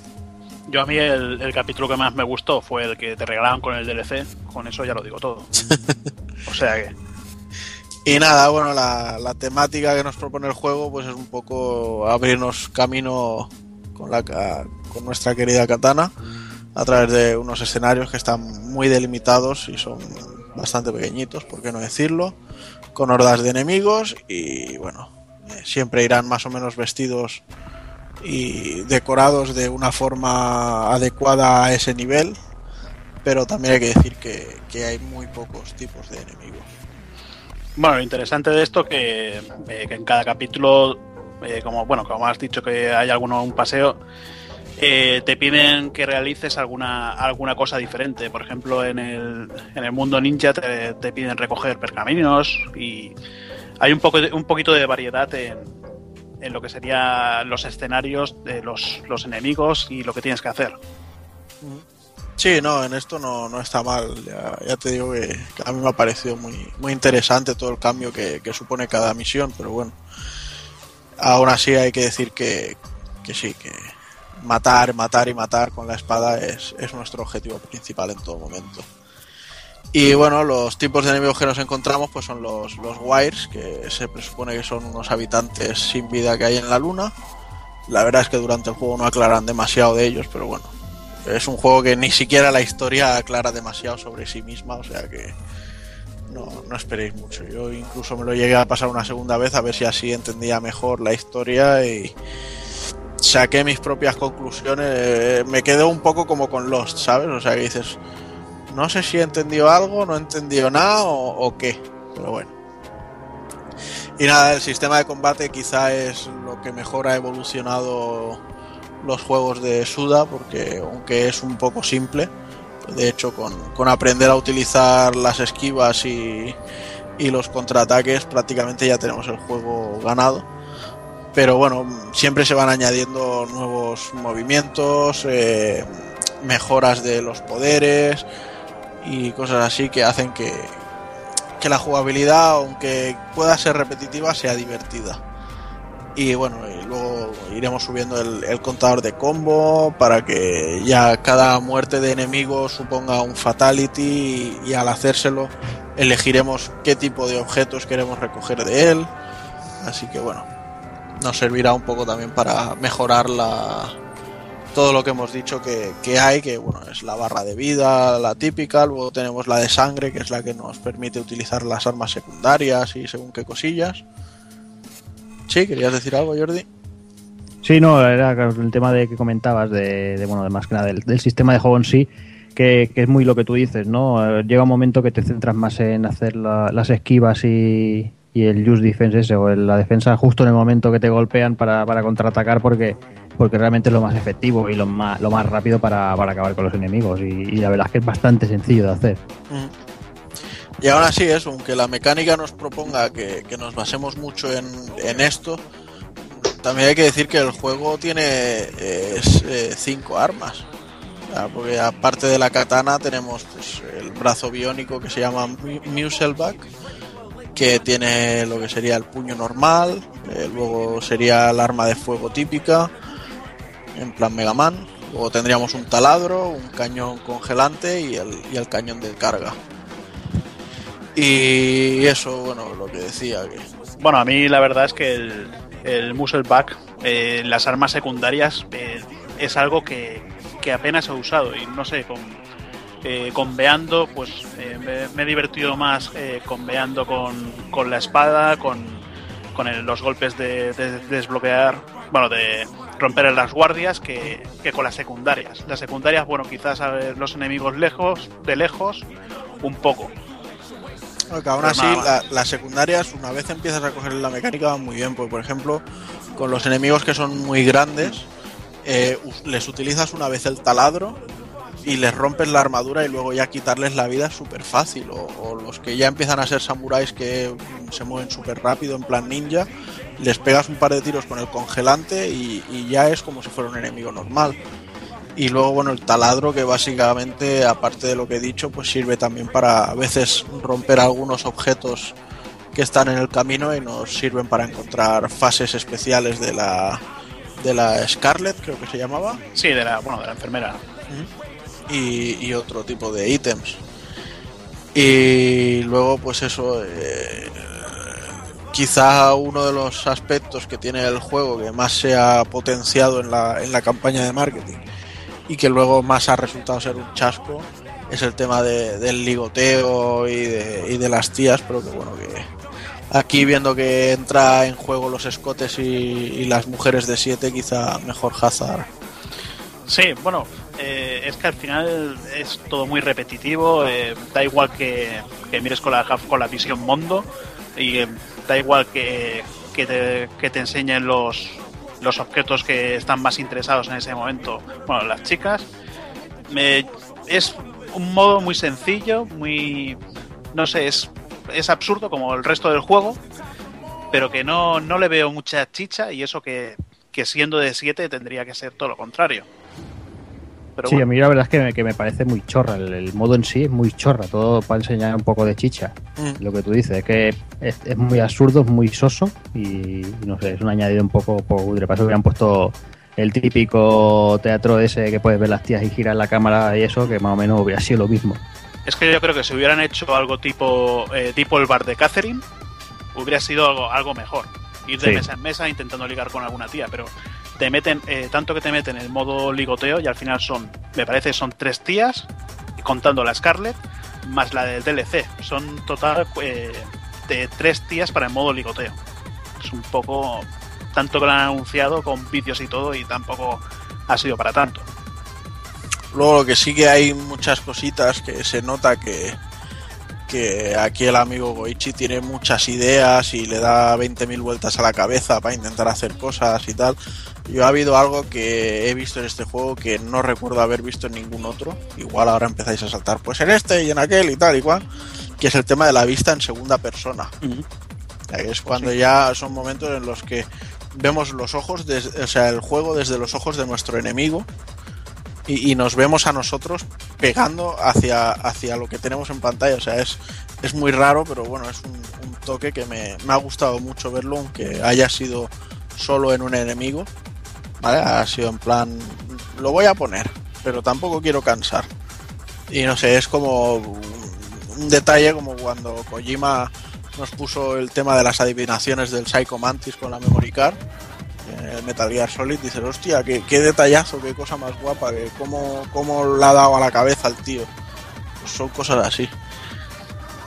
Y bueno, eh, de todas maneras también hay que decir que, que él pues es solo un game designer y que quizá productor, director, vale, pero que hay muchas cosas en las que él no puede hacer demasiado y, y aquí se nota sobre todo en, en, el screen tearing del juego que a veces es que más que partir la pantalla parece que te parta el alma ¿sabes? y yo no sé vosotros porque yo normalmente me, ac me acabo acostumbrando a lo mejor empiezo a jugar y los primeros cinco minutos de cada sesión lo noto a lo bestia sí. y luego ya es como si se tuviera acostumbrado la vista a, a, a las particiones y, y, y, no lo notas pero es, es, muy bestia y gente que, que lo sufra que sepa que, que, aquí lo va a tener bastante y por lo que hemos podido comparar entre nosotros tanto la versión de Play 3 como la de Xbox sí. lo tienen así que avisaos estáis y bueno un tema que a mí me ha despertado mucho mucho interés, mucha curiosidad es el tema de la banda sonora, porque bueno, ya la gente da por sentado de que Akira Yamaoka siempre es el, el que le ponga la banda sonora a todos los juegos de Grasshopper o de Suda 51 y tal. Y nada más lejos de la realidad. O sea, aquí Akira Yamaoka simplemente ha sido el, el director musical y, y, punto. O sea, la banda sonora la han escrito. O sea, la han escrito y la han compuesto como 6-7 tíos que salen todos en los créditos y ninguno es Akira Yamaoka, aunque la gente y muchas reviews vamos a tirarles la pedra hayan dicho que, que es suya, o sea, lo reconocerías. No, no es él. Uf. Pues es que no, te creas que todo suena a Silent Hill de Yamaha. Ya, no, sí. Que te ves sus discos, macho, y son todavía más raros que. Sí, sí, yo me, yo me he escuchado sus discos de música electrónica, el Love Me Do y cosas así, y, lo sé, pero, pero aún así es, es tiene su toque y, no, aquí en la banda sonora no, la, no se ha encontrado por ningún sitio. Que a ver, que la banda sonora tiene muchos altibajos, porque hay temas, por ejemplo, el de la intro, cuando sale el press start, que está muy bien. Y sin embargo, cuando estás en la selección de, nivel o, de extras o lo que sea, es que a veces hasta le pongo el mute. Si tengo que entrar a comprar cualquier cosa desde ese menú, le pongo el mute porque se me hace insoportable. El sonido machacón que se repite cada tres segundos. Dices, acuéstate, hijo de puta, ojalá te dé un mal de algo por haber hecho esta puta mierda. A mí el tema que me gusta mucho es el de, la pantalla de carga, que me recuerda también mucho al del Shadow of Damned, que, en, ese, tipo de estilo que también me gustaba me gustaba mucho, que acompañaba muy bien, no era, no era muy taladrante y la verdad es que, quedaba chula. Luego, bueno, hay también por ahí un tema en versión New Age de la melodía del Nuevo Mundo, que está muy bien. Y luego, bueno, tenemos también la versión clásica. yo, creo que cualquier juego japonés que haya un combate en la luna, te meten esa canción, macho. igual que en las subas. Sí, es exactamente. de hecho, es eso. O sea, me, ha parecido un poco descarado que lo hayan metido en una pelea en la luna y le hayan metido esa misma canción. La versión New Age suena en otro momento y, yo lo hubiera dejado en esa, no hubiera metido la clásica normal, pero bueno. Y luego, bueno, el tema principal es de Jesse and the Bones, que es un grupo de estos que van de heavies, pero que son unos, unos puncarras asquerosos. Y que, bueno, sí, de esos que ponen voz de que quieren odiar a la gente y eso de que no sabes si están cantando o están ladrando. Bueno, eso escuchamos cada vez que grabamos contigo, lo escuchamos por ahí de fondo, los perros tuyos. Yo creo que están haciendo el disco de Yamaoka este. Y bueno, y en cuanto a las voces, pues lo de creo que es la primera vez que podemos elegir voces en, inglés o, japonés en un juego de Suda. ¿O me equivoco? No, no, sí, es, la primera vez que se puede, porque por ejemplo en Lollipop Chainsaw era la versión japonesa voces japonesas y la, occidental voces, voces inglesas. Y luego, bueno, la, sincronización facial que está más preparada para el doblaje inglés que, que para el japonés, pero bueno. Sí, bueno, es por ese motivo, porque Suda 51 normalmente te hace los juegos en, en inglés. Pero, bueno, el doblaje en inglés a mí me ha encantado. Eh, y el japonés me, lo he puesto. A ver, el doblaje está bien, pero lo que dices tú, la desincronización es lo que, lo que se lo carga. Porque, por ejemplo, luego tenemos la, la Mika, eh, que es un personaje de estos japonés, una tía alegre. En, en japonés queda bien, pero luego te lo escuchas en inglés y no sé, es, repelente. Sí. Y bueno, y ya por comentar un poquito más también a, nivel gráfico, pues decir que artísticamente el juego luce impecable, o sea, cuando ya hablamos de, arte sabemos que, que, sí, que hay algo por encima de la media. Y sin embargo, yo técnicamente la potencia gráfica la he visto normal, o sea, ni, ni destacar como mucho destacaría los momentos en los que pasas de, de la esquiva al ataque que sale se pone todo en rojo y como si fuera dibujado con, líneas de lápiz y tal que me parece un efecto muy potente y, quizá cuesta bastante meterlo o hacerlo así de bien pero tampoco le destacaría nada en, en particular no sé no sé qué pensáis vosotros. Sí, bueno, los, el tema de iluminación, eh, luces y todo esto está bastante bien. Tanto los, el diseño de personajes, eh, eh, que es de con ese, bueno, tipo como si no tuvieran texturas, como si fueran algo más, más dibujado, como pudimos ver en Killer is Dead. No es del shading, pero, pero se nota que es, que es su estilo Suda 51. Y lo que pasa es que luego tenemos los escenarios que que bueno, son variados, pero son todo eh, pasillos, son rectos, no tienen, no tienen mucho, mucho detalle. Sí, es como cuando hacías alguna misión en el No More Heroes, que era mm, una zona y sí, igual. poquita cosa, elementos que se repiten mucho para decorar y ya está. Pero bueno. Y nada, pues en definitiva yo diría que, que, bueno, que eso, que a veces con este tío no sabes si sale todo de una mente privilegiada o... bueno, perdona Jordi, que di, di. No, no, tranquilo, no, será por, por un apunte final, aparte del tema este que comentabais, lo del tema gráfico, eso, que bueno, que es un juego que, que no todo el mundo le gustará gráficamente, eh, porque bueno, es eso, ¿no? Es, es poco especial, por, por llamarlo de alguna manera, esos colores planos, esos, esos sombreados, ese estilo y aparte de eso, me gustaría también, comentábamos contigo el otro día, que, que el, uno de los puntos más negros para, para, mí de este juego son las cargas. Sí. Es que eh, en muchas ocasiones están muy mal colocadas. Hay un par de combates contra Final Bosses que te joden la acción, que te joden los momentos épicos con, con una carga y, y, que tampoco son cortas las cargas. Y, y realmente yo creo que, que, se cargan la acción totalmente eh, con, con un detalle tan, tan chorra que a estas alturas de la vida, creo yo. Sí, ahí estoy completamente de acuerdo contigo. Y bueno, pues eso, como decía, que aquí no sabemos si todo sale de una chistera genial o si por contrario son ideas que se podrían haber ocurrido a un niño de cuatro años. Y, un brazo robot, y una espada, y la luna, y monstruos, y ahora vampiros, y, y, y te lo mete todo junto y dice, bueno, pues algo saldrá de aquí. Sí. Y, si, y si no pega, pues os jodéis. Pero bueno, yo, yo creo que hay un poco de mitad y mitad porque recuerdo haber visto hasta unicornios, o sea, ya con eso lo digo un poco todo. Y, nada, que para mí quizá lo único lo que sí que le flojeado es el, personaje principal. He visto que han hecho personajes principales con más fuerza y, y este mundo lo he visto un pelín. Bueno, vale, si tú me lo dices. Y aún así, bueno, pues a tema de, aunque sea algo cortito el juego, es bastante rejugable y bastantes misiones secretas y desafíos y cosillas así, o sea, en definitiva un juego, pues eso, que no es para todos los públicos, ya no solo por las tetas, sino porque es para, no diré paladares selectos, sino paladares que busquen algo muy definido y que vaya en consonancia con esto, o sea a un tío que le das un GTA y un FIFA al año no le puedes dar este juego porque se le sobresatura el cerebro. Y a una persona que juega más, pues eso, juegos rollo manga, anime y cosas así, pues seguro que sí que le llamará más la atención este killer, aunque solo sea por, por apartados visuales. Así que tened eso en cuenta y, y gastad vuestros billetes o no en función a ello.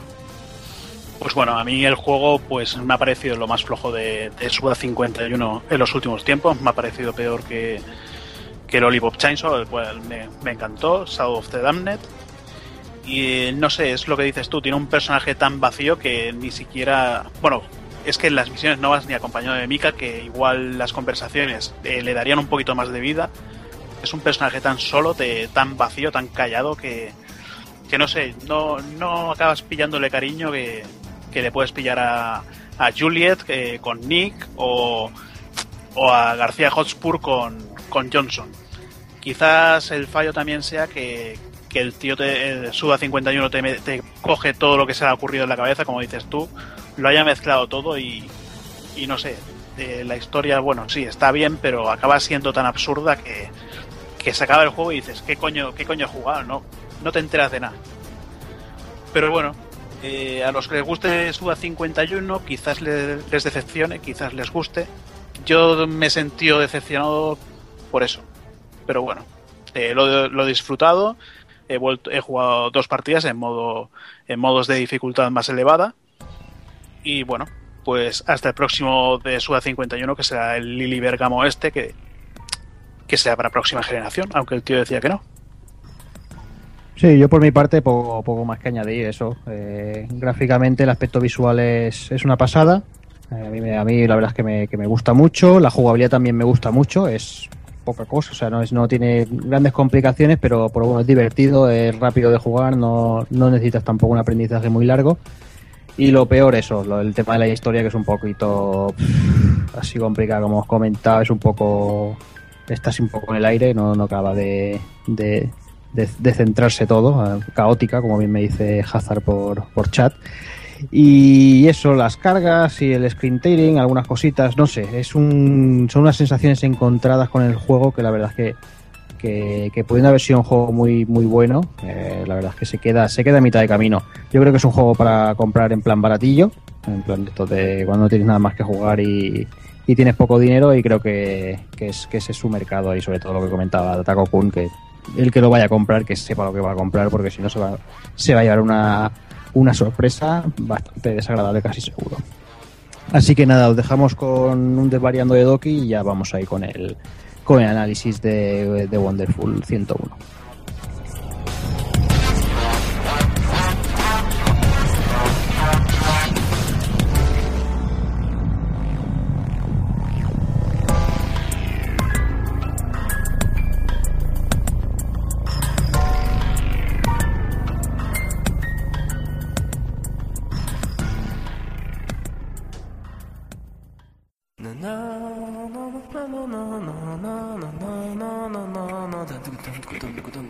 Desvariando. Desvarío. Desvaríos. Desvaríos. Desvaríos. Desvaríos. Desvaríos.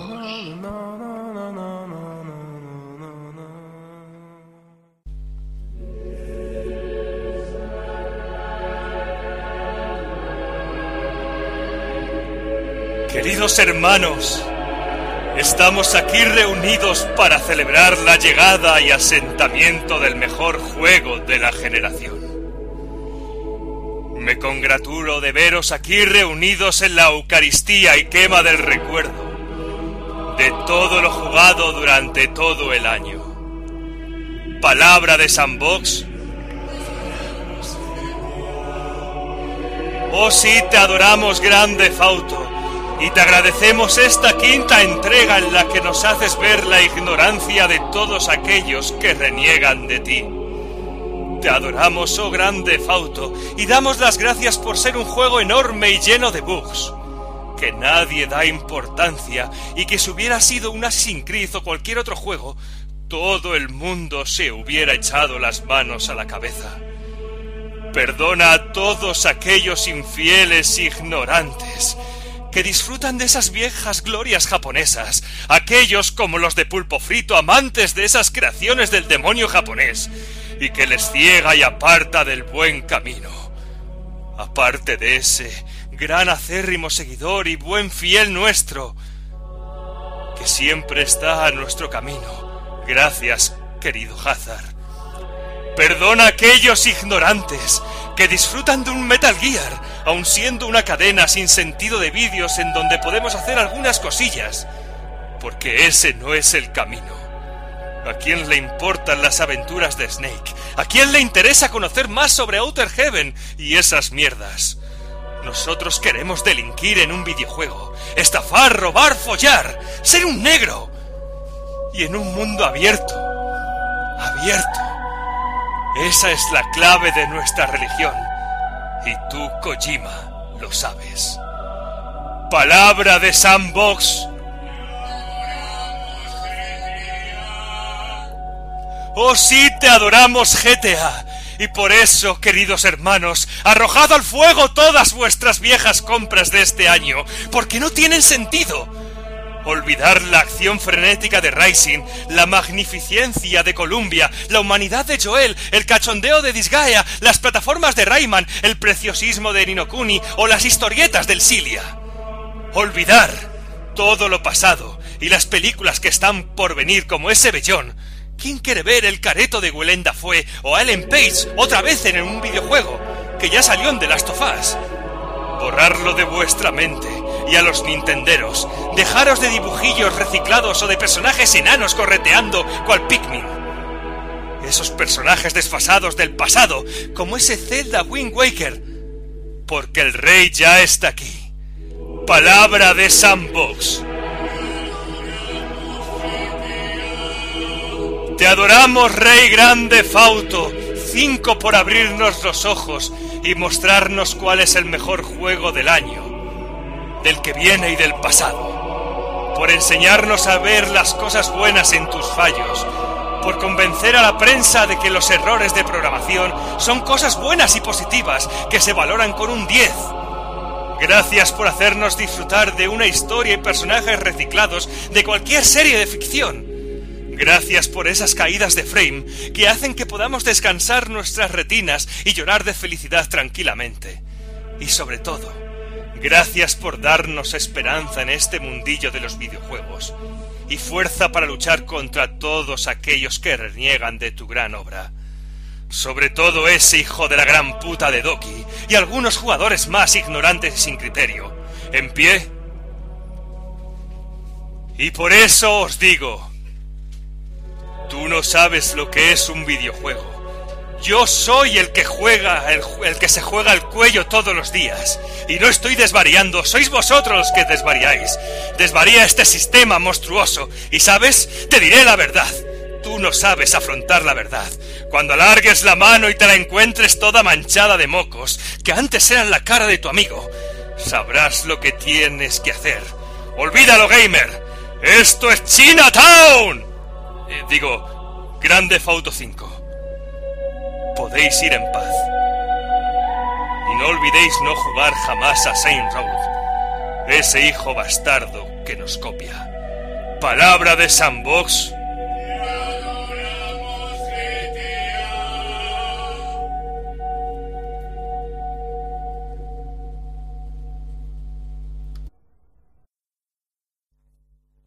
Allí donde la justicia no puede actuar. Allí donde haya un pequeño ápice de mal. Donde los corazones lloren y los inocentes necesiten un héroe. Allí estaremos nosotros para defenderles. El equipo más grande, más hermoso, más brutal, más increíble, más sexual, más interesante, más intelectual, más precioso, más impresionante, más sobrenatural. Y muchas cosas más. Porque somos nosotros.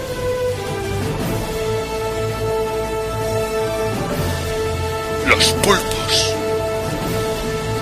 Wonderful 101 por el poder del Magno 7 de las tetas, los juegos de mierda y las bragas de Hatsune Miku. Wonder Hazard. Por el poder del velcro pectoral y el pelazo a lo Lorenzo Lamas. Wonder Doki. Por el poder que le confiere que le sudes los cojones. Wonder Taco por el poder de la vieja escuela y el Blue Bomber. Wonder Zero. Y uniéndolos a todos para este análisis.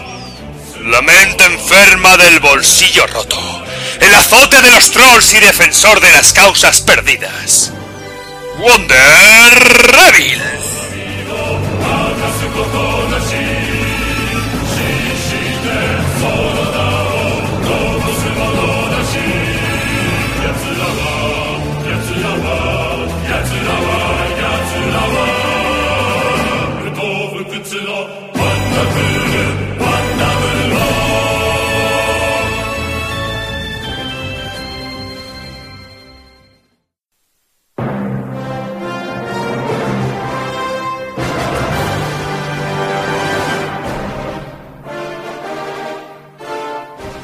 El principal problema de este Wonderful 101 es básicamente el concepto del juego. Eh, todos hemos visto eh, vídeos de, del propio juego y, la verdad es que desde un principio da una sensación de ser un Pikmin o de ser una cosa rara, ¿no? Eh, aun si estando Platinum detrás, que todos sabemos que nosotros somos muy fanboys de Platinum, te, queda ese puntito de decir, hostia, es que parece un Pikmin, hostia, es que no sé de qué irá, no, no me acaba de, no me acaba, no me acaba, no me acaba de llenar. Pero bueno, el juego es una maravilla, lo vamos a intentar explicar un poquito, eh, sobre todo Evil y Doki, que son los que le han dado mucha caña, y, y, y, vamos, vamos a empezar. Y es que una de las grandes razones principales de que el staff de aquí de Pulpo Frito se hayan pillado una Wii U o estén a punto de hacerlo es porque bueno, porque Platinum está ahí haciendo los títulos en exclusiva para esta consola de Nintendo. Por suerte y por desgracia para el bolsillo de, por ejemplo, Wonder Evil, eh, que tenemos el primero de ellos, eh, Wonderful 101 es obra del Team Wonderful con el señor Hideki Gamilla como director y, el juego, como comentábamos, no tiene nada que ver con Pikmin. O sea, es, es un beat'em up curioso y sobre todo muy variado en su desarrollo que vamos a, a intentar explicar cómo funciona.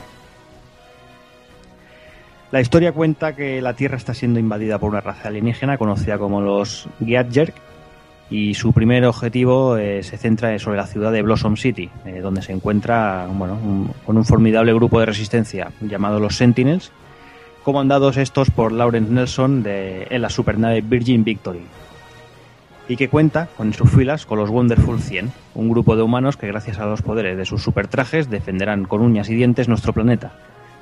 Al mando siempre de, este grupo tenemos a Wonder Evil, el, lo que, el llamado Puño Carmesí, de nombre real Will Wed- Wedgwood. Sí, sí, bueno, ya, ya podemos ver ahí algunos algunos datos de, bueno, algunos datitos de lo que nos vamos a encontrar con este juego. Una supernave que se llama Virgin Victory, tío, es una pasada ya el nombre. es genial, me, me pegué una carcajada cuando leí Virgin Victory. Eh, Es genial. Ya detallitos como eso ya empezamos bien. Y bueno, centrándonos en el juego, decir que comenzaremos eh, en una fase tutorial, en unos autobuses rescatando niños y se nos irá explicando un poco el funcionamiento del juego eh, y en sí más que nada lo, lo básico, lo que necesitas, porque es un juego que, que como os iré, iremos contando seguramente Doc y yo os iremos comentando todo el rato, es un juego que, que te hace eh, sobre todo experimentar con los enemigos y ver qué ataques puedes protegerte, qué ataques puedes contraatacar, qué ataques debes esquivar y realmente en eso funciona muy bien. Eh, decir que ya los títulos de crédito que van apareciendo durante la fase de introducción ya son una locura y ya te hacen una gracia brutal. Ves que, que Platinum está hecho de otra pasta. Bueno, comenzaremos Sí, con... y, y perdón, perdón que interrumpa, Evil, que, que como, como bien dices, que aunque el principio sea un tutorial, eh, en ningún momento el juego sobre todo llama eh, sobre todo llama, la- llama la atención el cómo el, el juego no te, no, te, no te regala nada en ningún momento desde el principio. Que el primer tutorial es para que te sepas utilizar un poquito mínimamente los mandos, pero luego el juego realmente te exige que te fijes muy bien en todo y que aprendas tú solito las mecánicas del juego y es muy muy exigente en ese sentido y lo, lo cual lo hace muy divertido porque incluso no te dicen en algunos momentos que tienes que comprar cierta habilidad y luego esa habilidad es básica para poder pasar ese nivel e incluso te jodes si no la has comprado y tienes que volver a empezar el nivel y comprar cierta habilidad porque si no no puedes avanzar y el juego no te dice nada en ningún momento. Ahí estamos. Y bueno, comenzaremos con Wonder Red, rápidamente se nos unirá Wonder Blue y tendremos la capacidad de reclutar aliados entre los civiles que encontraremos, que encontremos, otorgándoles un antifaz que los convierte en superhumanos. Una auténtica locura. Por eso iremos como una especie de, de formación de, de una tropa de, de superhéroes. Eh, durante el desarrollo del juego también nos iremos encontrando con los Wonders oficiales de los 100 totales, aunque hay algunos más secretos. Y, y realmente estos personajes están muy bien escondidos, algunos de ellos, y los podremos localizar a lo largo de- del juego. Pensad que yo mismo acabé con unos 76 cuando acabé mi primera partida en normal. Ahora veremos si, si puedo conseguir al resto. Eh, también tenemos la posibilidad de convertir enemigos en nuestros aliados rodeándolos con la Wonder Línea cuando estén a punto de palmarla. La Wonder Línea. ¿Qué es esta locura que os estoy contando? Pues principal, pues es quizá la- la principal idea y, y lo que movería lo que dijéramos a Wonderful 101. Iremos en grupo, a lo Pikmin, como muchos comentan del juego por su manera de verse, pero aquí se acaban todas las conexiones con este juego. Estamos ante un juego de, de acción puro y duro, en el que tendremos control absoluto de nuestro personaje y del grupo. Eh, una cosa esencial es el ataque en grupo, que se hace con el botón X y que mandaremos a un grupo de Wonders que se, enzar- que se enzarzarán en combate contra los enemigos. Esto es importante porque aparte de distraerlos y que se están lían allí a porrearlos, nos da la, por- la oportunidad de hacer un lock-on sobre ellos y que nuestros ataques vayan dirigidos sobre los mismos. Pero como ya hemos dicho, ya he comentado así directamente, lo importante es la Wonder Línea. Y Sí, pero este, aparte- este ataque, este ataque que tiene así de que con el botón X es muy cachondo porque en algunos momentos vemos como algunos de nuestros aliados están machacando a los enemigos así más pequeños, dándoles por todos los lados y tirándoles en el suelo y zurrándoles por todos lados, que es muy cachondo el, el efecto, porque el sentido del humor, todo hay que decirlo, está de continuo en el juego. Aunque es un juego de acción pura y dura, y más de, y más de uno de estos cuando mandas sobre todo a tus a tus wonders a, a por algún bicho grande, a veces este los coge y te los lanza en contraataque, o sea que es bastante bestia. Sí, sí. Y bueno, eh, como os iba contando, lo más importante es la Wonder Línea y, sobre, y las ectofusiones, que es uno de los puntos quizá más criticados del juego porque la gente no encuentra la manera de hacerlo bien. Eh, os lo explico un poquito. Para desatar los poderes de nuestros héroes tenemos que trazar un dibujo sobre el mando pantalla de Wii U o usar el stick izquierdo para hacerlo en la propia pantalla del juego. Yo la verdad que aconsejo el modo de, del stick izquierdo, que es más cómodo e intuitivo. Y veréis que a lo largo de, al ir avanzando el juego, lo que al principio te costaba, luego se convierte en algo fácil y sencillo. Aparte y, de que... y como tú bien dices, súper intuitivo con el, con el stick. Pero también te digo una cosa, que yo me tengo la sensación de que la mayoría, no todo el mundo, pero la mayoría de la gente que critica la Wonder Línea y que es complicado de hacer y que se lía un poco, yo creo que es gente que únicamente ha jugado a la demo. Porque yo, eh, tampoco que sea un, sea un hacha del, del manejo y todo, y todo esto, el, va- va- vas evolucionando y aprendiendo a hacer los, los comandos de líneas según vas avanzando y de manera muy fluida. Llega un momento en que incluso lo llegas a hacer eh, por pura intuición. Incluso puedes convear en algún momento, como ya diremos más adelante. Pero yo me quedo con la sensación de esta de que la gente que critica ese aspecto de la Wonder Línea, que a mí me parece fantástico, es gente que únicamente se ha dedicado a jugar la demo. Y la demo, insisto mucho, en que no le hace justicia al juego completo. Pero es que bueno, lo de lo de esto de, de la Wonder Línea y, y toda esta historia es que la verdad es que no, no tiene problema ninguno. Y aparte que mucha gente he encontrado críticas absurdas, como decir que mientras la estás haciendo te pegan.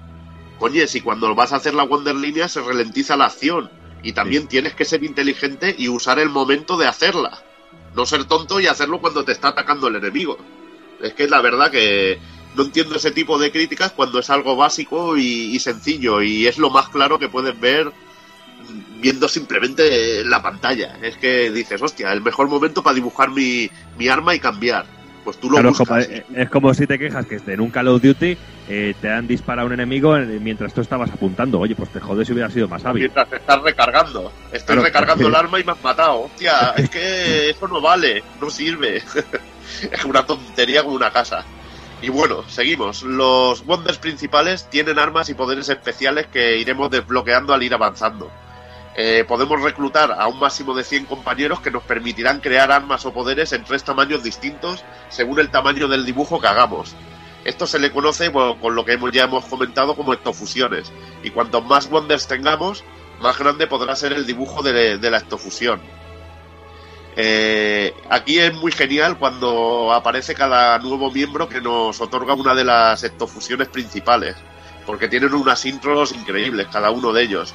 Cada Wonder de color, como los llamo yo, los que son los importantes, tienen intros increíbles. El, el Wonder Black es de las mejores. Seguro que le ha llegado al alma al Doki la presentación de Wonder Black. Sí, sí, muy cachondo, pero más que cachonda la, la presentación del Wonder Black, me ha parecido eh, más cachonda las, las caras y los comentarios del resto mientras se van presentando. La de Wonder Black no spoilearemos nada, pero para todo corazoncito del muy amante del mundo retro le va a calar. Por los soniditos, por el estilo y por todo lo que dice. Pero a mí me parece muy cachonda la reacción de todo el mundo cuando está hablando el, el Wonder White. Sí, es brutal, un- es un- brutal. Pero brutal. La- toda la gente, ¿sabes? Hay incluso algún momento de cachondeo en el que el protagonista eh, va diciendo, hombre, este es Wonder White. Y habla sobre él. O este es no sé quién y habla sobre él y dicen, joder, macho, te sabes la, la biografía de todos, de todos los compañeros o de, los 100. Y me parece Sí, muy cachondo ese tipo de cosas. Y luego, y luego tienes al Wonder Verde que siempre se está metiendo con Wonder Blue, Wonder Green que siempre se está metiendo. Luego tienes a Wonder Pink que tiene una mala leche que no veas. Y va, cachondísimo.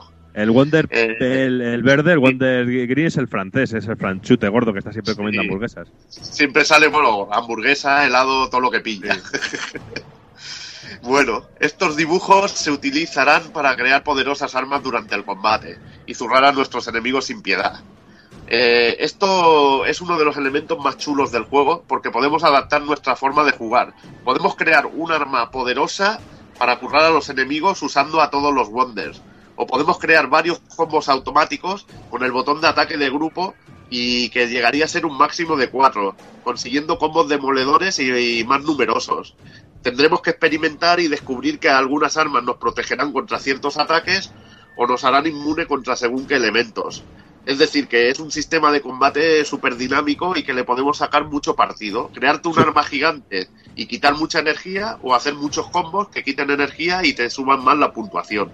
Claro, es un sistema de combate muy fluido, eh, puede llegar a ser muy rápido si te lo montas bien, y pero sobre todo hay que utilizarlo con mucha inteligencia y, le- y te da, como tú bien has dicho, muchas estrategias de combate para que no, hace que no te aburras en ningún momento. Porque como tú bien dices, por ejemplo, el, con el Wonder jefe o el Wonder Red con el que empezamos, el puño enorme, pues quita un huevazo de vida. A lo mejor luego la, la espada quita algo menos de vida, pero más rápida. No sé, le da mucha variedad al juego que te hace que todo sea muy divertido y que sea luego muy rejugable para intentar pasarte el nivel de otra manera y con otra puntuación, que ya hablaremos más adelante de las puntuaciones. Vaya, ya te digo. Y aparte que muchas de estas armas tienen propiedades defensivas, que eso lo tenéis que descubrir. Yo os invito a que lo descubráis y que lo hace muy interesante. Pero todo esto no es gratis. Tenemos un indicador de batería que si se agota al, al usar las ectofusiones nos puede dejar indefensos, por lo que tenemos que usar nuestro poder con sabiduría. Es decir, que tú no puedes hacer espada gigante cada dos segundos. Puedes hacer una espada gigante, pero tienes que saber que te debe quedar batería o te quedas indefenso con un enemigo y eso es mortal de necesidad. Porque Claro, no porque puedes si- Porque si nos Sí, quedamos sí. sin batería, no solo no podemos utilizar eh, o, las- o el espadazo o el puñetazo, no podemos utilizar cosas tan útiles y necesarias e imprescindibles como el ectomuelle, por ejemplo, para la esquiva, o el ectoflam para defendernos de Ah, ciertos cañones. Y eso no te de- nada, porque un hostiazo de un enemigo pues puede hacer que tus 100 wonders se vayan a tomar por culo, tú quedas totalmente indefenso y la energía baja echando, echando hostias. y la puntuación de fase se te vaya al carajo. Nuestros Wonders pueden subir de, nivel también, mejorando la barra de vida total del grupo y desbloqueando nuevos ataques especiales para, para mejorar nuestro poder de combate. Es decir, si usamos mucho, por ejemplo, el puño, desbloquearemos un atrás adelante, que se lanza el puño hacia adelante, un movimiento rotatorio, un combo aéreo. La verdad que está muy completo en, en ese aspecto. Aparte de, de combatir, algunas no, como hemos comentado, nos ayudarán a manejar objetos, abrir puertas o trepar paredes entre muchas acciones que podemos hacer. Es que el juego es tremendamente variado en este aspecto. La verdad que los Wonders pueden hacer de todo.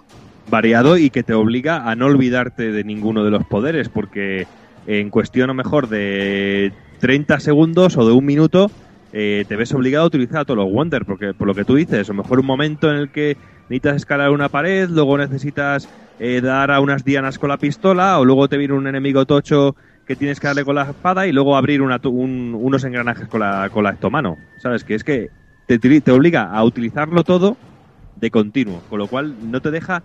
Yo sí tengo que definir este juego de alguna manera, es que no te deja un minuto de respiro. Es el típico juego que no puedes parar un momento para hacer otra cosa. De continuo te tiene entretenido y de continuo te tiene absorbido. Y yo creo que eso es muy importante.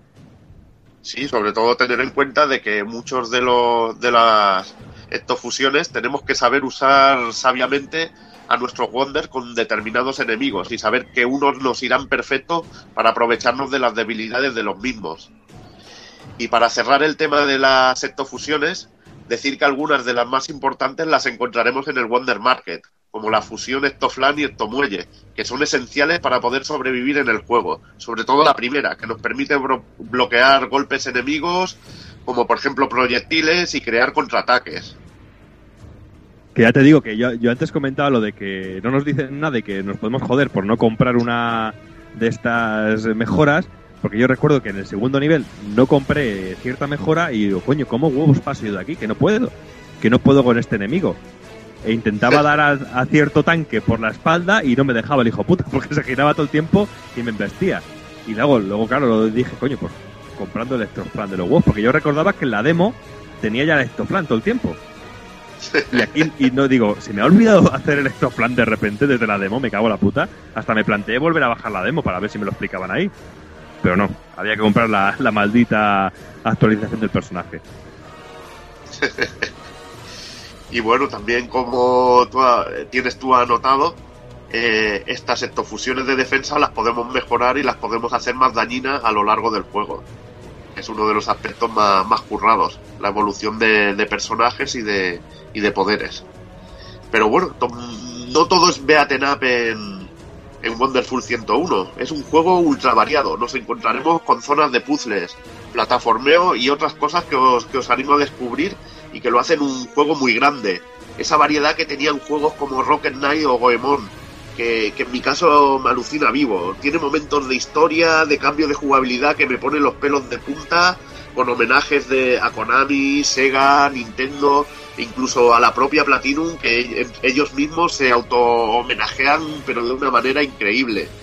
Eh, llegando a ir incluso más allá que, que un título como Bayonetta que ya tenía estos elementos. También destaco los puzzles que incluyen algunos elementos que usan la pantalla de Wii U y son muy originales y cachondos. Algunos realmente con mecánicas novedosas y frescas que a mí me, me han gustado, pero cosa mala. Sí, y sobre todo eh, que por fin, ahora sí, de verdad, vemos un uso inteligente, divertido y acertadísimo del mando pantalla de Wii U. No, ya no estamos ante un juego que, utili- que utiliza la pantalla como un maldito mapa o como cualquier otra cosa de inventario. No, aquí realmente, eh, a ver cómo os explico esto porque es complicado de explicar. Cuando lo juguéis entenderéis que es complicado. Hay un momento en el que tenemos eh, una nave que está en la pantalla que tiene que ir esquivando objetos y, disparando a, ene- a enemigos y el manejo de dicha nave lo tenemos en la pantalla del mando donde tenemos a nuestros personajes que tenemos que moverles por unas flechas que irán de derecha a izquierda, eh, disparo y freno. Y claro, tendremos que ir pendientes de lo que va pasando en la pantalla y del manejo de los personajes para mover, para mover la nave. Pero a la vez aparecen un montón de enemigos que tenemos que eliminar en la pantalla y, y que para, para poder movernos por las flechas y a la vez tenemos que estar pendientes de los enemigos de la pantalla del televisor y tenemos que estar a la vez mirando a la televisión, mirando al mando, pero de manera totalmente caótica y que te hace estar totalmente alerta y despierto y que es auténtica locura, pero que es muy divertido. Que es que es un uso del mando que es, que es genial y que pasa en muchas otras ocasiones de diferentes maneras y no sé qué tal Evil este momento, pero a mí me pareció brutal.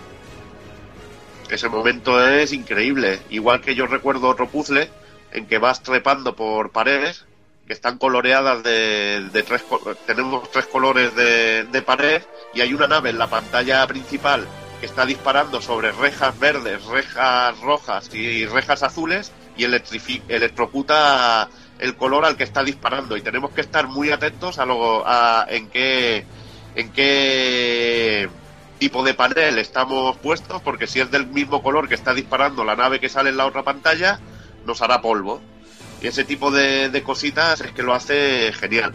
Y ahora os voy a contar un poco cómo va el desarrollo de la aventura en The Wonderful que se divide en fases que están divididas en varias operaciones que a su vez se dividen en misiones. Cada vez que completemos una misión se nos dará una puntuación y un trofeo, a lo bayoneta, de plástico a platino puro. En ella influirá el tiempo eh, en que hagamos las misiones, el combo y los daños sufridos. Aparte conseguiremos una bonificación que nos dará dinero para comprar en el Wonder Market. Sí, pero bien hay que decir que el juego no perdona ni una. Como Sí, la, la cagues o lo más mínima, el plástico es lo más fácil que. Porque mejor la primera misión dices, bueno, oye, un platino. Tal, la siguiente, plástico. Y es Uy, jodido, te ¿eh? penaliza, te penaliza sobre todo continuar, usar objetos también penaliza un poquito, pero continuar penaliza cosa mala. Sí, que da mucha rabia ver esa calavera con, eh, con las, con las tibias cruzadas, ¿eh? Da, da- da mucho por culo. Pues eso es como un negativo, te baja la nota Sí. a cosa mala. y al acabar cada fase también se hará una, una valoración, una media de todas las misiones y se nos puntuará toda la operación con, con un trofeo. Podemos rejugar cualquier fase que hayamos completado y al finalizar tendremos un menú en el que nos encontraremos el, el Wonder Market, una de las cosas más importantes del juego, porque aquí podemos comprar ectofusiones especiales, mejorar las mismas, objetos consumibles que nos ayudarán a recuperar vida, batería o atacar a los enemigos. También están las mejoras para la máscara, que nos permiten personalizar aún más el sistema de, de lucha. Incluso hay un objeto para hacer parring o el tiempo brujo de, de bayoneta para el ectomuelle que también recomiendo porque es increíble. esquivas, ralentiza todo y te da tiempo, un, te da un tiempo precioso para que puedas castigar a los enemigos. Sí, pero esto cuesta mucho, esto cuesta pasta y el, el, Wonder Market no es barato, ¿eh? Ya hay que no, pero bueno, para eso, para eso hay un, genial objeto que luego, luego explicaré un poquito, porque a mí me encanta ese detallito también. Y cuanto más nivel tengan nuestros Wonders, más ítems de mejora podemos equipar. Por último, podemos comprar mejoras para la Wonder Línea y el ataque en grupo. Durante el juego, aparte también de encontrar objetos al rodear fuentes de hojas secas y hacerlas florecer a lo o al abrir cajas especiales con determinadas fusiones, o entrando en los VC y petarlos de gente hasta que se que explota la tapa, encontraremos objetos ocultos que podemos descubrir comprando cierta mejora o los que encontremos por el mapeado, a voleo. Eh, para descubrirlo, pues lo mejor es golpear el suelo, que ya, ya veremos a lo largo de la aventura cuando podemos empezar a hacer esto. Por eso también es importante volver a rejugar las fases que ya hemos hecho para descubrir este tipo de, secretos y objetos especiales, que entre ellos están las figuras de, de los Wonder, las monedas Platinum y las berenjenas, pimientos y zanahorias siderales, que podemos mezclar en la, en la pantalla de estado para conseguir objetos. Que ahí es donde iba Doki con lo que comentábamos antes. Si no te quieres gastar la pasta, coleccionas berenjenas, pimientos y zanahorias y te fabricas una genial tarjeta de crédito a nombre del comandante Nelson y le cargamos y le cargamos la pasta. eso es muy cachondo, tío. Es que tiene detallitos de esos muy pequeñitos que, que, que lo hacen grandísimo este juego. Que dices, qué cabrón ahí, comprando con la tarjeta de crédito del comandante ahí. Luego el sueldo se lo jodemos vivo. Bueno, aparte de, del modo así para un jugador y toda la historia, ya no os quiero explicar más sobre el juego os recomiendo que lo experimentéis porque es la, puta hostia. Deciros que hay un modo multijugador en el que podemos jugar misiones especiales eh, hasta cuatro jugadores y que compartiremos la, barra de vida y serán misiones de, eliminar grupos de enemigos. La verdad que también está divertido y ven mucha chicha en pantalla. Hablando de chicha en pantalla, vamos a comentar un poquito el aspecto gráfico, que para mí luce genial con un frame rate sólido, aunque sufre a veces, pero que resulta espectacular e impactante, sobre todo, sobre todo a la hora de luchar contra los jefes finales. no hemos comentado nada de los jefes finales, pero es que son auténticos orgasmos jugátiles, porque media hora de, jefe final con infinidad de, de patrones de ataque, infinidad de escenas que, parece que nunca va a morir el, hijo de la gran puta, que, que viven como, buah, que sobreviven a todo. Y, súper carismáticos todos, ¿eh? Súper carismáticos y muy diferentes.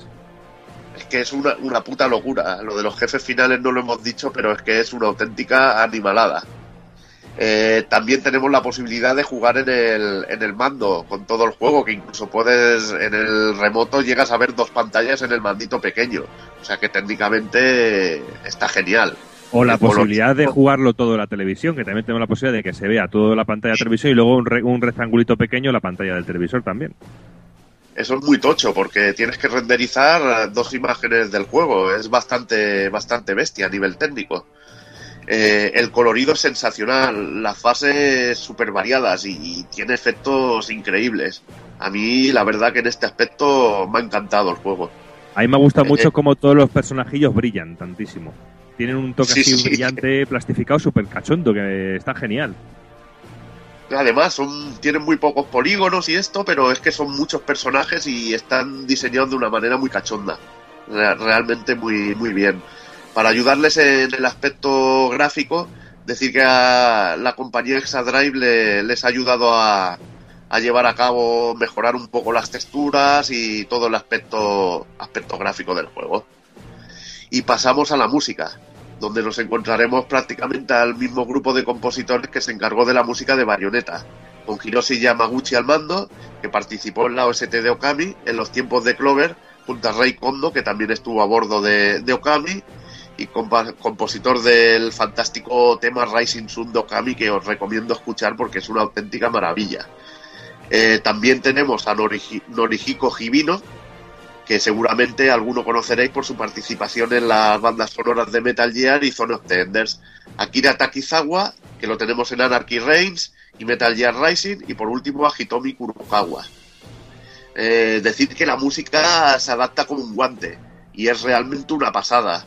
Para mí es, es épica y tiene momentos increíbles. Hay una música que me encanta, que siempre suena a la hora de, liquidar a los jefes finales, que sería la música que dijéramos que se pone para ver que las tornas han cambiado y que estamos a punto de darle eh, el golpe final. Esa música es que es, es sensacional, es muy parecida a la música que teníamos en Bayonetta cuando íbamos a acabar con los jefes finales. El momento ese que. y ese clímax. Que en este juego también podemos decir que un jefe final tiene un clímax final, pero increíble. Sí, yo, yo lo definiría también, a mí todo el tiempo, aparte por la estética, eh, es todo musicalmente, gráficamente, eh, los momentos estos, como tú dices, cumbre, el, clima, eh, la epicidad de la música, del colorido y todo, es todo muy Sentai. Y yo soy muy amante de este mundillo, esos cambios de tornas, de repente, esa música de, de repente que sube de esa manera tan estridente porque vas ganando, es, no sé, es, tiene ese puntillo Sentai continuamente que también le queda de puta madre. Es brutal, tío. Yo me hago polvo en la intro cuando hace el puñetazo y sale el fuego detrás, tío. Ese pequeño zoom es que genial, tío. Me partía el culo, tío.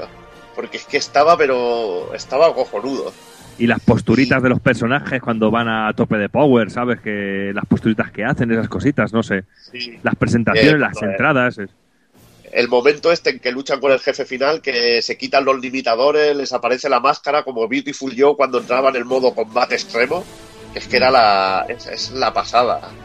Y luego es que el juego es una auténtica maravilla. Es un juego difícil de describir. Esto que os hemos explicado es, es bastante difícil y, os animo a probarlo y descubrirlo. Porque os vais a encontrar un juego, pero auténticamente hardcore. Eh, que te incita a mejorar tus puntuaciones, a ser mejor, que tiene una curva de, de aprendizaje increíble que cuanto más juegas y, desbloqueas los modos de dificultad difícil y el más, más difícil, más te diviertes y que te anima a superarte a ti mismo y que te da ese logro de, satisfacción al completarlo que no te dan otros juegos que son mucho más fáciles y lineales. Y lo dicho, que es un juego que, que mezcla encima un montón de géneros, tiene cantidad de homenajes y momentos que te ponen la piel de gallina. Para mí, seguramente será el juego del año pues yo, yo, mira, como conclusión diré que voy a ser muy breve. Sabía que me iba a gustar, pero me ha sorprendido. Para mí es lo más divertido, lo más emocionante, lo más épico y lo más genial que he jugado en todo el año y en bastante tiempo, todo hay que decirlo. Y digo una cosa desde aquí. Ahora mismo este juego no se está valorando como se tendría que valorar. Pero dentro de unos años será de esos juegos que todo el mundo adorará y que todo el mundo dirá, sí, joder, es que ese juego era la hostia. Recordarlo, esto pasará como ha pasado con 800 mil millones de juegos que nadie le daba, lo tocaba a Eric con un palo y cuando han pasado los años eh, es la bomba y todo el mundo lo adoraba, pues con este Wonderful 101 pasará. Este juego dentro de unos años será de esos clasicazos que todo el mundo detestaba y que de repente todo el mundo adoraba. Sí, se convertirá en lo que es Beautiful Joe, Bayonetta, o Okami. Y la verdad, decir que Hideki Camilla eres un monstruo, tío, porque crearte una serie de títulos así es de ser un puto monstruo y un puto amo. Porque esto Por es... muy cabrón que sea el tío. Porque este, este juego es un videojuego, es lo que tiene que tener un videojuego en sí. Diversión y que te obliga a evadirte de todo continuamente. Y tiene esa cosilla que tienen los videojuegos que a mí me gusta tanto y que hacía tiempo que había perdido, que es esa necesidad de volver a casa para seguir jugando tu partida. Genial.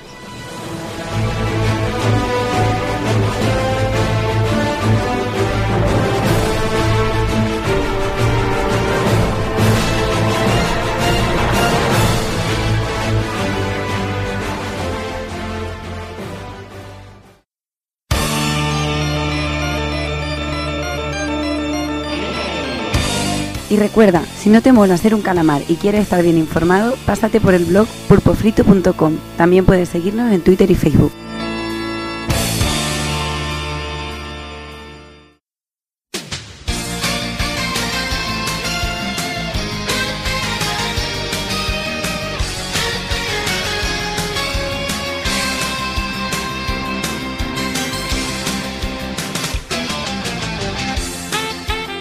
Llegamos al final del programa, un programa bueno, que hemos salga un poquito con un par de análisis de un par de juegos que es muy probable que no escuchéis en, casi ningún sitio más. Y vamos a ir despidiendo al personal porque creo que ya se está haciendo tarde como siempre. Hay gente que mañana tiene que currar, así que vamos a ir empezando por el señor Hazard. Pues bueno, ya, hemos acabado el programa, este, este mes dos análisis, aunque uno sea del, del mes pasado, pero claro, como ya se nos pasó de tiempo porque era de- del último día, me parece, creo recordar, pues lo metemos aquí. Mm, Un mes un poquito, para mí ha sido soso, eh, solo un par de juegos, el Tokyo Game Show eh, ni me he dado cuenta que ha pasado porque, porque nadie lo ha anunciado, por Twitter apenas se ha hablado de él. Pero bueno, a ver el mes que viene que tendremos el Beyond Two Souls, o como aquí se llamará Dos Almas, no sé por Qué qué. feo, sí, feo, queda, queda fatal. Y bueno, pues ya, ya nos veremos para el mes que viene. Yo leí yo por ahí un par de comentarios en Twitter, no me acuerdo quién era, que decía, eso como si llamaron eh, el juego de coche el Need for Velocidad. Sí, y cosas así, he leído varias así y me ha hecho gracia. No, no, no recuerdo bien a quién era el que lo ha dicho y la verdad es que, que tiene toda la razón del mundo. Eh, menos gilipollez más grande, pero bueno. Y quitando eso y encima la- no lo van a censurar, no sé cómo va a acabar la cosa al final. bueno, ya veremos. Pero bueno, pues nada, Hazard, eh, a dormir que mañana hay que trabajar. Voy a despedirme también del señor Taco Kun. Bueno, pues nada, otro mesecito más. El próximo será especial, ¿no? Una buena cifra para nosotros. Y bueno, yo creo que será un buen mes porque estaremos ya ahí, ahí esperando las consolas nuevas con, la, con los tickets de reserva. Aparte, según qué fecha grabemos, ya habré visto la peli del juego de Ender, o sea que promete estar guay. Pues nada, Y nada, lo dicho, nos vemos. hablamos en breve. Venga, hasta luego. Me despido también del señor Doki. Pues bueno, un programa completito. Hemos tenido un montón de noticias, el Tokyo Game Show, dos pedazos de análisis. Hemos también hecho un pequeño homenaje a, en la memoria de Yamauchi. No sé, redondito, muy contento y encima, como bien habéis dicho antes, de dos juegos que en muy pocos sitios han hablado y que yo creo que de los que había que tocar también, sobre todo ese Wonderful 101 que a mí me ha calado muy hondo. Pues nada, Doki, en dos semanitas hablamos de ese Samurai Spirits y Mmm, qué ganita ya. Yo ya estoy dándole aquí con mi Neo Geo, que la estoy quemando estos días, que me lo estoy pasando como un enano. ahí está. Como decía Hazard, eh, de aquí un mesecito, casi seguro, casi seguro, analizamos Billón. Ahí, ahí, uff, también, de otro que lo tengo muchas ganas, pero como bien decís, medito con el tema de la censura gilipolleces del Peggy y su puta madre, y con tonterías de esas, pero bueno, muchas ganitas porque yo fui de los que disfrutó muchísimo de Heavy Rain.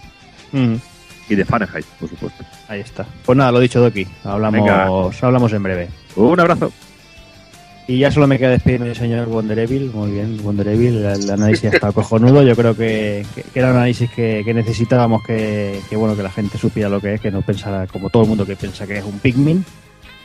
Sí, dejar un poquito las cosas claras, hacerle justicia al juego, que ya lo digo así claramente, eh, va el primero en mi carrera de los GOTI. Cuando hagamos programa del GOTI, seguramente este juego será, será mi elección.